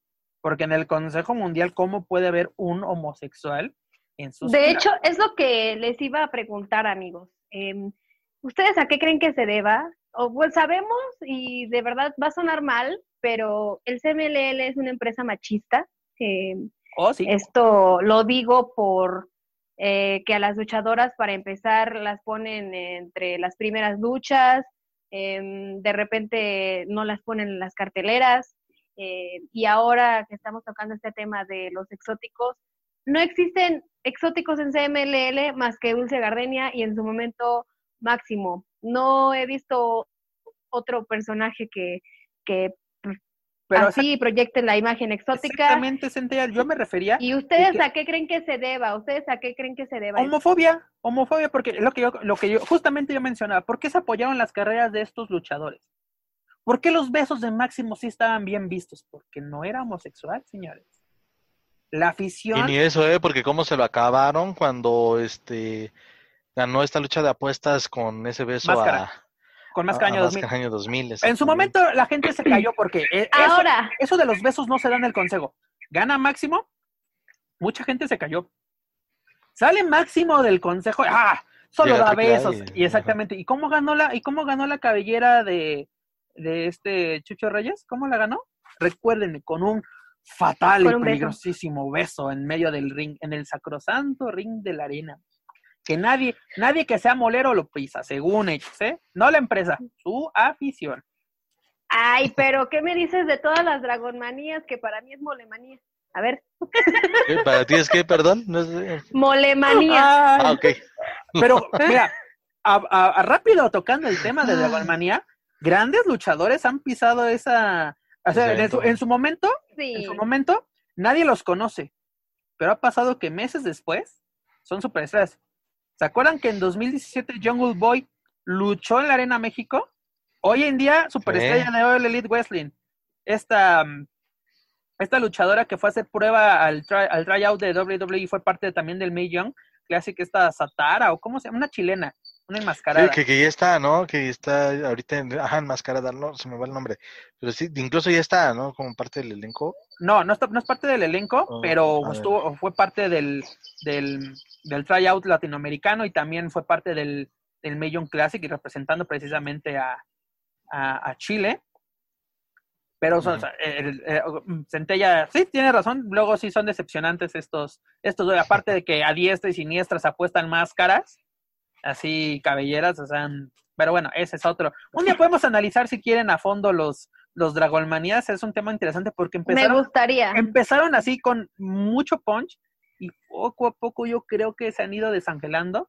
Y eso que el- los luchadores son grandes exponentes, han traído grandes, grandes exponentes. Liger, este, Minoru Suzuki, Great, Great Muta. O sea, imagínate que de- la única ocasión que recuerdo que Great Muta haya estado en la Arena México fue con, con Último Dragon. Si no, si no, sáquenme de la duda. Pero solamente para el apunte, sí es Satara, la luchadora que mencionas. Aparte, Satara cabrona, ¿no? Algo así se pone ella como apodo, algo, algo la cabrona. Solamente aquí la encuentro solo Satara. Si no, ya aquí ya le puse apodo yo, perdónenme. este, pero regresando al, al- al tema que, y al punto que menciona Bueno. Centella, este, yo creo que sí es mucha homofobia. Es, eh, mm, perdónenme, Porque mira, pero y su- su- Joaquín, les voy a decir algo en donde adelante, adelante. aquí la, la, la- la hipocresía, como lo mencionabas, está mu- muy, marcada. Y es de que para la serie Nuestra Lucha Libre utilizaron a demasiado como la imagen exótica de la lucha libre. Y sabemos que esta serie fue eh, creada por el Consejo, bueno, participaron eh, apoyada, varios, pues, eh, apoyada. por el Consejo Mundial de Lucha Libre y aparte hicieron ver a demasiado como el exponente exótico del Consejo Mundial de El Lucha futuro Libre. de, de esta. Y sí, ¿y qué pasó? Y de ahí ya no lo una volví lucha. a ver. Solo una lucha. Sí, y ahí se aprovecharon porque el mismo demasiado, el mismo, y ahí se aprovecharon, y sí lo digo así, se aprovecharon de eso porque demasiado ha dicho públicamente en diferentes ocasiones que su sueño es pertenecer al elenco del Consejo Mundial de Lucha Libre y pues eh, también es muy bueno, como luchador es buenísimo, y ahí sí veo este punto que tocas de, de esta serie, se aprovecharon de esa situación y después, ah, sí, este, ya nos ayudaste, gracias, espaldadita y no Sí, quiero solo lo debutaron para que- para que saliera en este en esta serie de documentales. Y sí, es, es, es lo que te digo. La directiva del Consejo Mundial, queramos o no, es vieja de un pensamiento viejo. Son muy, muy cerrados, tanto con luchadores, con, con empresas, con la misma prensa, son muy cerrados. Si no eres parte de su club de Toby, saludos Sandra, este, no, no, no puedes entrar. ¿Qué pasa, señores? ¿Les dio risa? Exacto. Pues sí, No, no, me, me dio Ah, risa Me acordé, verdad. este, Me acordé de un chiste. parece este, sí. parece, Sí. parece broma, pero es anécdota. Exactamente, parece Sí, chiste. Parece broma, pero es anécdota. eso es algo malo, un punto malo. Son el cerrados, cerrados. Mucha eh, gente, mucha gente, exacto. mucha gente dice, es que, por ejemplo, en Lucha Central, es de que ustedes son paleros de AAA. No, señores, AAA simplemente nos abre las puertas, nos deja, nos deja hacer nuestro trabajo. El día que AAA Claro. haga algo malo, créanme que vamos a ser los primeros y créanme que he recibido llamadas. He recibido llamadas de, de directivos de AAA para, para decir, oye, ¿qué pasó? ¿Por qué esta nota? Ya se explica, aquí, aquí está bien documentado, dice, ah, ok, no hay bronca. Seguimos nosotros en, función a función, seguimos. En la doctores, por X o Y razón, que no vamos a exponer aquí, pues no, no, no somos bien queridos. Pero yo, y, eso, y eso, como no estoy comprometido con esta empresa, puedo hablarlo abiertamente. Es hipócrita lo que hicieron con, no con Dulce Gardenia, sino el motivo. Con demasiado. Su, de, su debut va a ser eh, para celebrar la diversidad. No salió hasta el, este, el güero Noriega vestido como pelota de, de, playa con una playera multicolor, hicieron aquí un performance. No, y es que aparte le les llevaron a la doble de, de, Gloria Trevi para hacer la presentación. Todo, todo el show. Alonso le entregó un trofeo, reconocimiento, no sé qué haya sido, pero armaron así como una fiesta grande para celebrar el orgullo, lo cual nunca he visto que lo hicieran y nunca he visto que haya apoyo para luchadores exóticos. Tan sencillo, la afición muchas veces en la Arena México, ¿qué gritan? Y literal, para que no haya problema, pinche puto, que no sé qué, que no sé cuándo. O sea, a las mujeres. Bueno, eso se grita en todas las arenas. Sí, pero a ver, eh, exactamente no puedes decir aquí, ay, aquí somos la diversidad y defendemos. Cuando, o sea, exacto, en todas las arenas se da, pero eso es parte también del flow folclore. Pero muchas veces sabes que lo haces con el afán de dañar y ofender a esa persona. Porque te puedes decir, ay, no se aguantó el golpe, ¿no? Pero ya después que te metas con la luchadora de, ah, no sé qué, que no sé cuándo, ya para no seguir aquí que me vayan a regañar en la chamba. Pero, pero, o sea, exactamente, o sea, la afición, y no solo la del consejo, ¿eh? también en AAA, también en, en Arenas, la homofobia es parte de la cultura, desgraciadamente, mexicana, porque el hombre mexicano tiene que ser macho, tiene que ser así el, el, valiente de la carta de la lotería, ¿no? Tenemos que, llevamos, tomamos al toro por los cuernos, todo. Y no podemos ver algo diferente, ¿por qué? Porque nos espanta o denigra nuestros gustos. Por ejemplo, le digo, AAA ha hecho un buen trabajo, eh, pues digo, desde siempre le has dado la oportunidad. Ahí tenemos hoy en día a Máximo, bueno, se le da la oportunidad. Y yo creo que aquí Máximo ha explotado más el personaje del exótico. No tuvimos por un tiempo a las fresas salvajes, así que era con, con Mamba es un gran ejemplo también de, de que se puede ser exótico y ser un gran luchador. Eh, y yo, no, si no me equivoco, en una entrevista dijo que, que al perder su máscara se dio cuenta que, que qué es lo que necesitaba, lo encontró. Y hoy en día es, es uno de, las de los personajes más queridos de la caravana estelar. Yo, eh, el, ejemplo perfecto es la última triple manía. Cuando Mamba entra, ¿cómo, cómo, cómo reacciona la Arena Ciudad de México? Positivamente, sin abucheos, sin así como que la, expresión se volvieron locas, ¿no? O sea, de que eh, eh, la gente lo tomó tan bien y le gusta cómo lo manejan estos personajes. Porque, aunque dejamos decirte que cuando Mamba es rudo, es un rudazo, ¿eh? Cuando, cómo, cómo, cómo le hace la pobre Pimpi, cómo, cómo, cómo nos desgreña a, a, a Pimpi el, el, buen Mamba. Pero en, en el caso, te digo, Dulce Garnier es un gran luchador, pero se me hizo hipócrita cómo lo manejó el Consejo Mundial y no a él, sino de que se quiso aprovechar del momento, el momento que se está viviendo, desde ya, se, ya viene la marcha, ya viene todo aquí en Ciudad de México.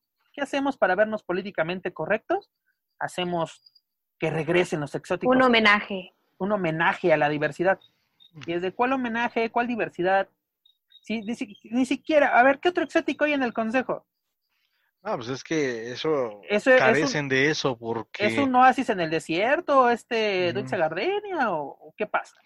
Y yo creo, y digo, ojalá me equivoque y que la carrera, y que su carrera sea muy exitosa, pero ahí no lo va a hacer. Ahí no lo va a hacer, tendría que... La, está haciendo porque ya fue a Japón y fue muy bien aceptado. O sea, ya, mira, acabas de tocar un punto bastante interesante. En Japón fue muy bien aceptado por, y además del personaje, pues desde luego por su calidad en el ring.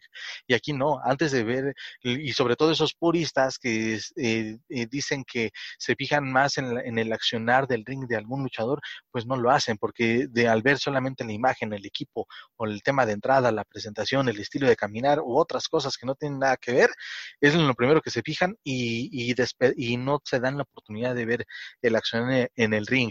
Mencionabas también hace rato lo, el tema de Pimpi, Pimpinera Escarlata, yo creo que para mí ha sido por muchos años, sí, del, yo creo que dentro del top 5 de los mejores exóticos y a mí me llamó mucho la atención también la eh, aceptación que tuvo el personaje en Lucha Underground. Y yo creo que en Lucha Underground, este no desentonó y la verdad que ofreció muy buenos combates, desde luego, este, en el entendido del concepto que tenía el programa. Eh, puedo hablar también de muchos, digo, My Flower eh, My Flower es un tema, un ejemplo de superación que buscó él en la lucha libre un refugio para salir y superar todos sus demonios de su vida personal. Y que nos encontramos también con un, un referente en esta en esta categoría de luchadores exóticos. Y así nos podemos, es, muy interesante el detrás de estos, de, eh, muchas veces, pues podemos decir, nos vale lo que haya en la vida del luchador, ¿no? No nos importa cómo ha llegado, ¿no? A mí solo me importa lo que pasa en el ring. Pero muchas veces las historias detrás de los personajes, de cómo llegan a, a, ser superestrellas, son muy importantes. Tú lo mencionas, este Mayflower. Y yo me acuerdo en un documental que se llama Tres Caídas, que es español. creo que se llama Nacho Cabana, el, el director de este, de este documental entrevistan a Polvo de Estrellas y es de pues, todo lo que tuvo que pasar para convertirse en luchador, él mencionando que su papá era, pues, era homofóbico, ¿no? Y, y, resulta que su hijo, pues, es homosexual, imagínate todo lo que, eh, todo lo que pasa por la cabeza de un luchador, luego la preparación, la discriminación por parte de sus propios compañeros, y se convirtió en un referente de AAA, o sea, tal vez de su división exótica, pero eh, se convirtió en, en un referente que por mucho tiempo lo vimos semana a semana en, televisión, porque yo creo, en AAA sí aplica muchas veces de que si no eres aceptado por la afición, si no es del gusto del público, no vas a salir en televisión, porque hemos visto luchadores que tienen una, una función y no los volvimos a ver en, mucho, mucho, mucho tiempo. Yo creo que eh, el legado que nos dejan los, los exóticos, ya para finalizar eh, este tema, el legado que nos dejan los exóticos es entretenimiento puro y, gran, pues ahora sí, literalmente psicología de los personajes, lo, hemos, eh, lo mencionábamos con, con Dani la semana pasada. Un saludo a la mesa de los, de los márgaros. Este, nos deja entretenimiento, nos deja diversión, nos dejan risas y sobre todo nos dejan pues momentos, gratos momentos de, de ocio dentro de este, de este, deporte espectáculo. Y también nos dejan, eh, más que nada, eh, el saber que hay diversidad, que así como las luchadoras, como los luchadores, también los exóticos tienen mucha calidad y no tiene nada que ver su orientación sexual con su calidad luchística. Yo creo que es muy importante, Santiago, lo que acabas de recalcar, que nos demuestran y es que bueno que nos quiten la, la venda de que afuera de este mundo de, de, costalazos hay diversidad. Y no solo de, orientación sexual, sino de razas. Eh, somos una paleta de, colores infinita. Y sobre todo lo que tiene que haber es, es respeto, ¿no? Porque yo creo que puede haber una, un show exótico siempre y cuando la gente, tanto el luchador como la, la, la, afición, sobre todo la afición, porque la afición, te digo que luego los insulta terriblemente y no acepta de que, ah, ¿cómo mi hijo va a ver un hombre besar al señor? O sea... Hoy en día ven cosas peores, ¿no? creo que en lugares inimaginables o que no se piensan. Tan, tan fácil, así mucha gente, te lo pongo, no deja ver a sus hijos ver lucha libre porque es violenta y deja ver las novelas que tocan temas. Vamos a hacer un programa aquí en narcoseries. México. Las narcoseries. Eh, aquí en México hay un programa que se llama La Rosa de Guadalupe, que toca temas de violación, de, bastantes, así, eh, infinitos temas polémicos. Nos dejan ver, ver Dragon Ball Z. No te metas con Dragon Ball Z, niña. No te metas con Goku. No, pero pues también en Dragon Ball, en Dragon Ball hay violencia y los papás dejan ver eso a los niños. A mí no me dejaban. Ya, ahora entiendo muchas cosas de tu persona. Te, hizo, te, hizo falta el amor de Kayosama en tu vida, pero, pero bueno, eso es todo. no es cierto, Centella. Pero entonces, Centella, esa es tu conclusión. Joaquín, ¿cuál sería tu conclusión sobre el legado de los exóticos en la lucha libre, sobre todo en la mexicana? Pues de, de lucha, simplemente de luchar por mantenerse en un medio tan, tan machista y que, y que y tan cerrado. Es de verdad muy, eh, muy de reconocer lo que hacen los luchadores exóticos, los luchadores en general, pero bueno, enfocándonos al tema de los exóticos, sí es de bastante reconocimiento porque no dejan de ser seres humanos, no dejan de ser deportistas que se preparan día con día para poder ofrecer un buen espectáculo arriba del ring, que aunque digan que solamente son payasadas, pues no lo son porque para estar cinco minutos arriba de un ring pues se necesita una preparación bastante extenuante y eso es lo que con lo que me queda reconocerles a todos, porque bueno, ya hablábamos de, de Pimpinela, de Mamba, este, de Casandro, Diva Salvaje, de Demasiado, que son bastante buenos y que ellos ya incluso, ya creo que estos ejemplos que acabo de mencionar, han roto un poco la barrera del exótico, es decir, eh, eh, ¿a qué me refiero de, ah, ese exótico, ese güey nada de saber luchar? No, te ofrecen una lucha bastante recia, los ya mencionados, y entre otros que se me llegan a olvidar, pero bueno, hay que seguirle y ojalá que, que lleguen a tener un lugar que se merece en alguna función. ¿Por qué no? Hablar hasta de un duelo estelarista en, en alguna función, de, en la arena que sea. Así es, es importante todo lo que nos dejan los, los exóticos. Y para seguir aventándole flores a Casandro, porque yo creo que aquí ya lo... Pues es que la verdad es bastante bueno. Pero Casandro, digo, tiene este documental, fue hecho por una, por una francesa, ahorita aquí tengo el, el, dato, fue esta Marie Lossier, le, se llama Casandro de Exótico, bastante bueno. Eh, cuenta su vida, todo lo que ha pasado, eh, le digo, es un referente en Lucha Baboon en, en, Los Ángeles, California.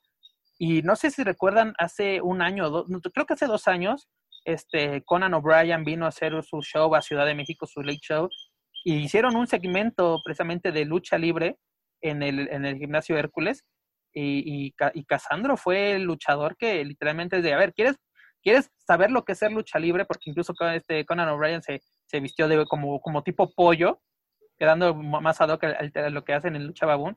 Y, y, el luchador invitado era, era, era este Casandro, porque preparación luchística, preparación eh, eh, bueno, él nació en El Paso, en El Paso, Texas, y gran dominio del inglés, eh, el español ni se diga, porque pues, ya luego vemos así como que tipo de acento, o sea, y aquí Casandro es un, un gran, gran, gran ejemplo, y pues no por nada el Hijo del Santo lo, estuvo llevando un rato en su empresa, ¿no? El todo por el todo. Pero jóvenes, por esta ocasión se nos ha acabado el tiempo. Centellita Ochoa, señorita Mónica, en, dónde, ¿En dónde te pueden encontrar nuestros escuchas? ¿Y qué les tienes preparado próximamente en tus lives a través de Instagram los jueves a las 8 de la noche, tiempo del centro de México? Claro está. Claro, gracias Pep. Pues a mí me pueden encontrar en Twitter, Instagram y Facebook. En Twitter e Instagram aparezco como arroba centellita 8A, el número 8A. En Facebook tengo una fanpage eh, que me pueden buscar como Mónica Centellita Ochoa Lucha Libre. Ahí subo algunas noticias, subo fotos. Bueno, prácticamente las fotos que subo a Instagram se comparten ahí, pero pues igual ahí ando interactuando con la gente. Y, y sí, como lo menciona Pep, en todos los jueves a las 8 de la noche, tiempo del centro de México, estoy realizando transmisiones en vivo con nada más y nada menos que el roster de Lucha Libre AAA Worldwide. Y esta semana estoy muy emocionada porque voy a entrevistar a uno de mis grandes ídolos desde la infancia, que es Psycho Clown. Así que, pues amigos, tengo muchos invitados. Si no alcanzaron a ver algunas de las transmisiones, las pueden ver en los videos de IGTV de Lucha Central.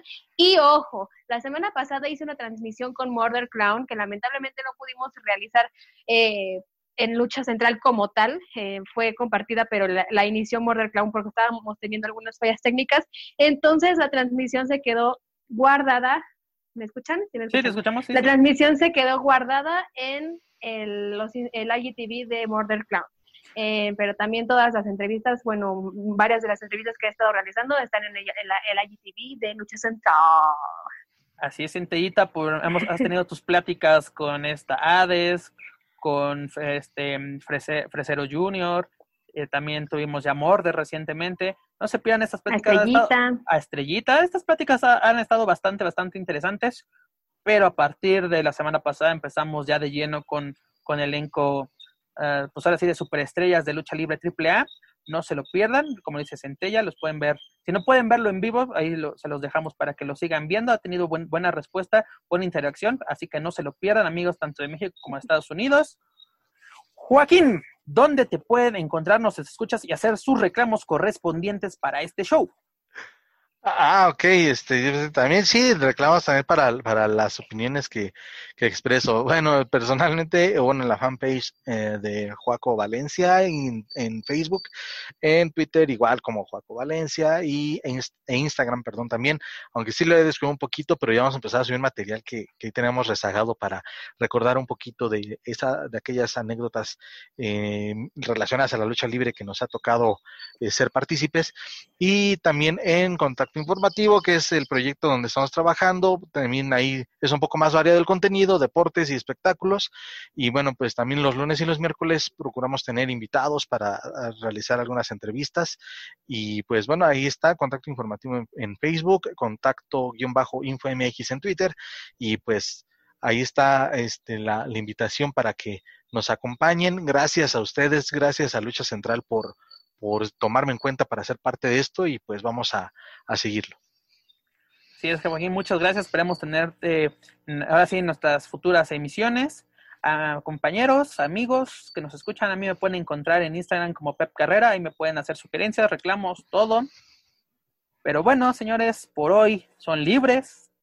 Un saludo a todos los que nos escuchan. Cuídense mucho, no bajen la guardia con esto del coronavirus, con el COVID-19 cuídense mucho, tomen todas las precauciones si tienen que salir a trabajar o, a comprar víveres.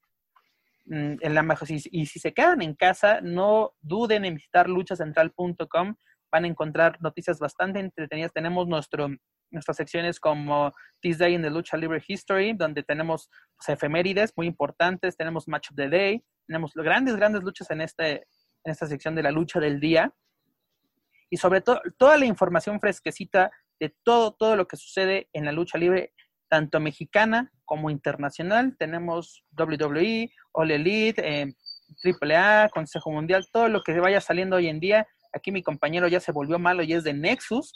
Siempre. Siempre. más aguas coñón Cina que te, te quita tu push. Pero bueno, jóvenes, yo soy Pep Carrera, fui su anfitrión en esta ocasión. Cuídense mucho, nos escuchamos. Hasta la próxima. No olviden brillar. Lucha-Masks.com by Pro Wrestling Revolution, bringing you, in partnership with Masked Republic, the Lucha Brothers, as well as Japanese legend Ultimo Dragon. Go to lucha-masks.com and fight Lucha Strong with masks from your favorite Lucha legends and Pro Wrestling Revolution luchadores. Stay safe in style and represent your favorite luchador. Get yours now at lucha-masks.com, powered by Pro Wrestling Revolution.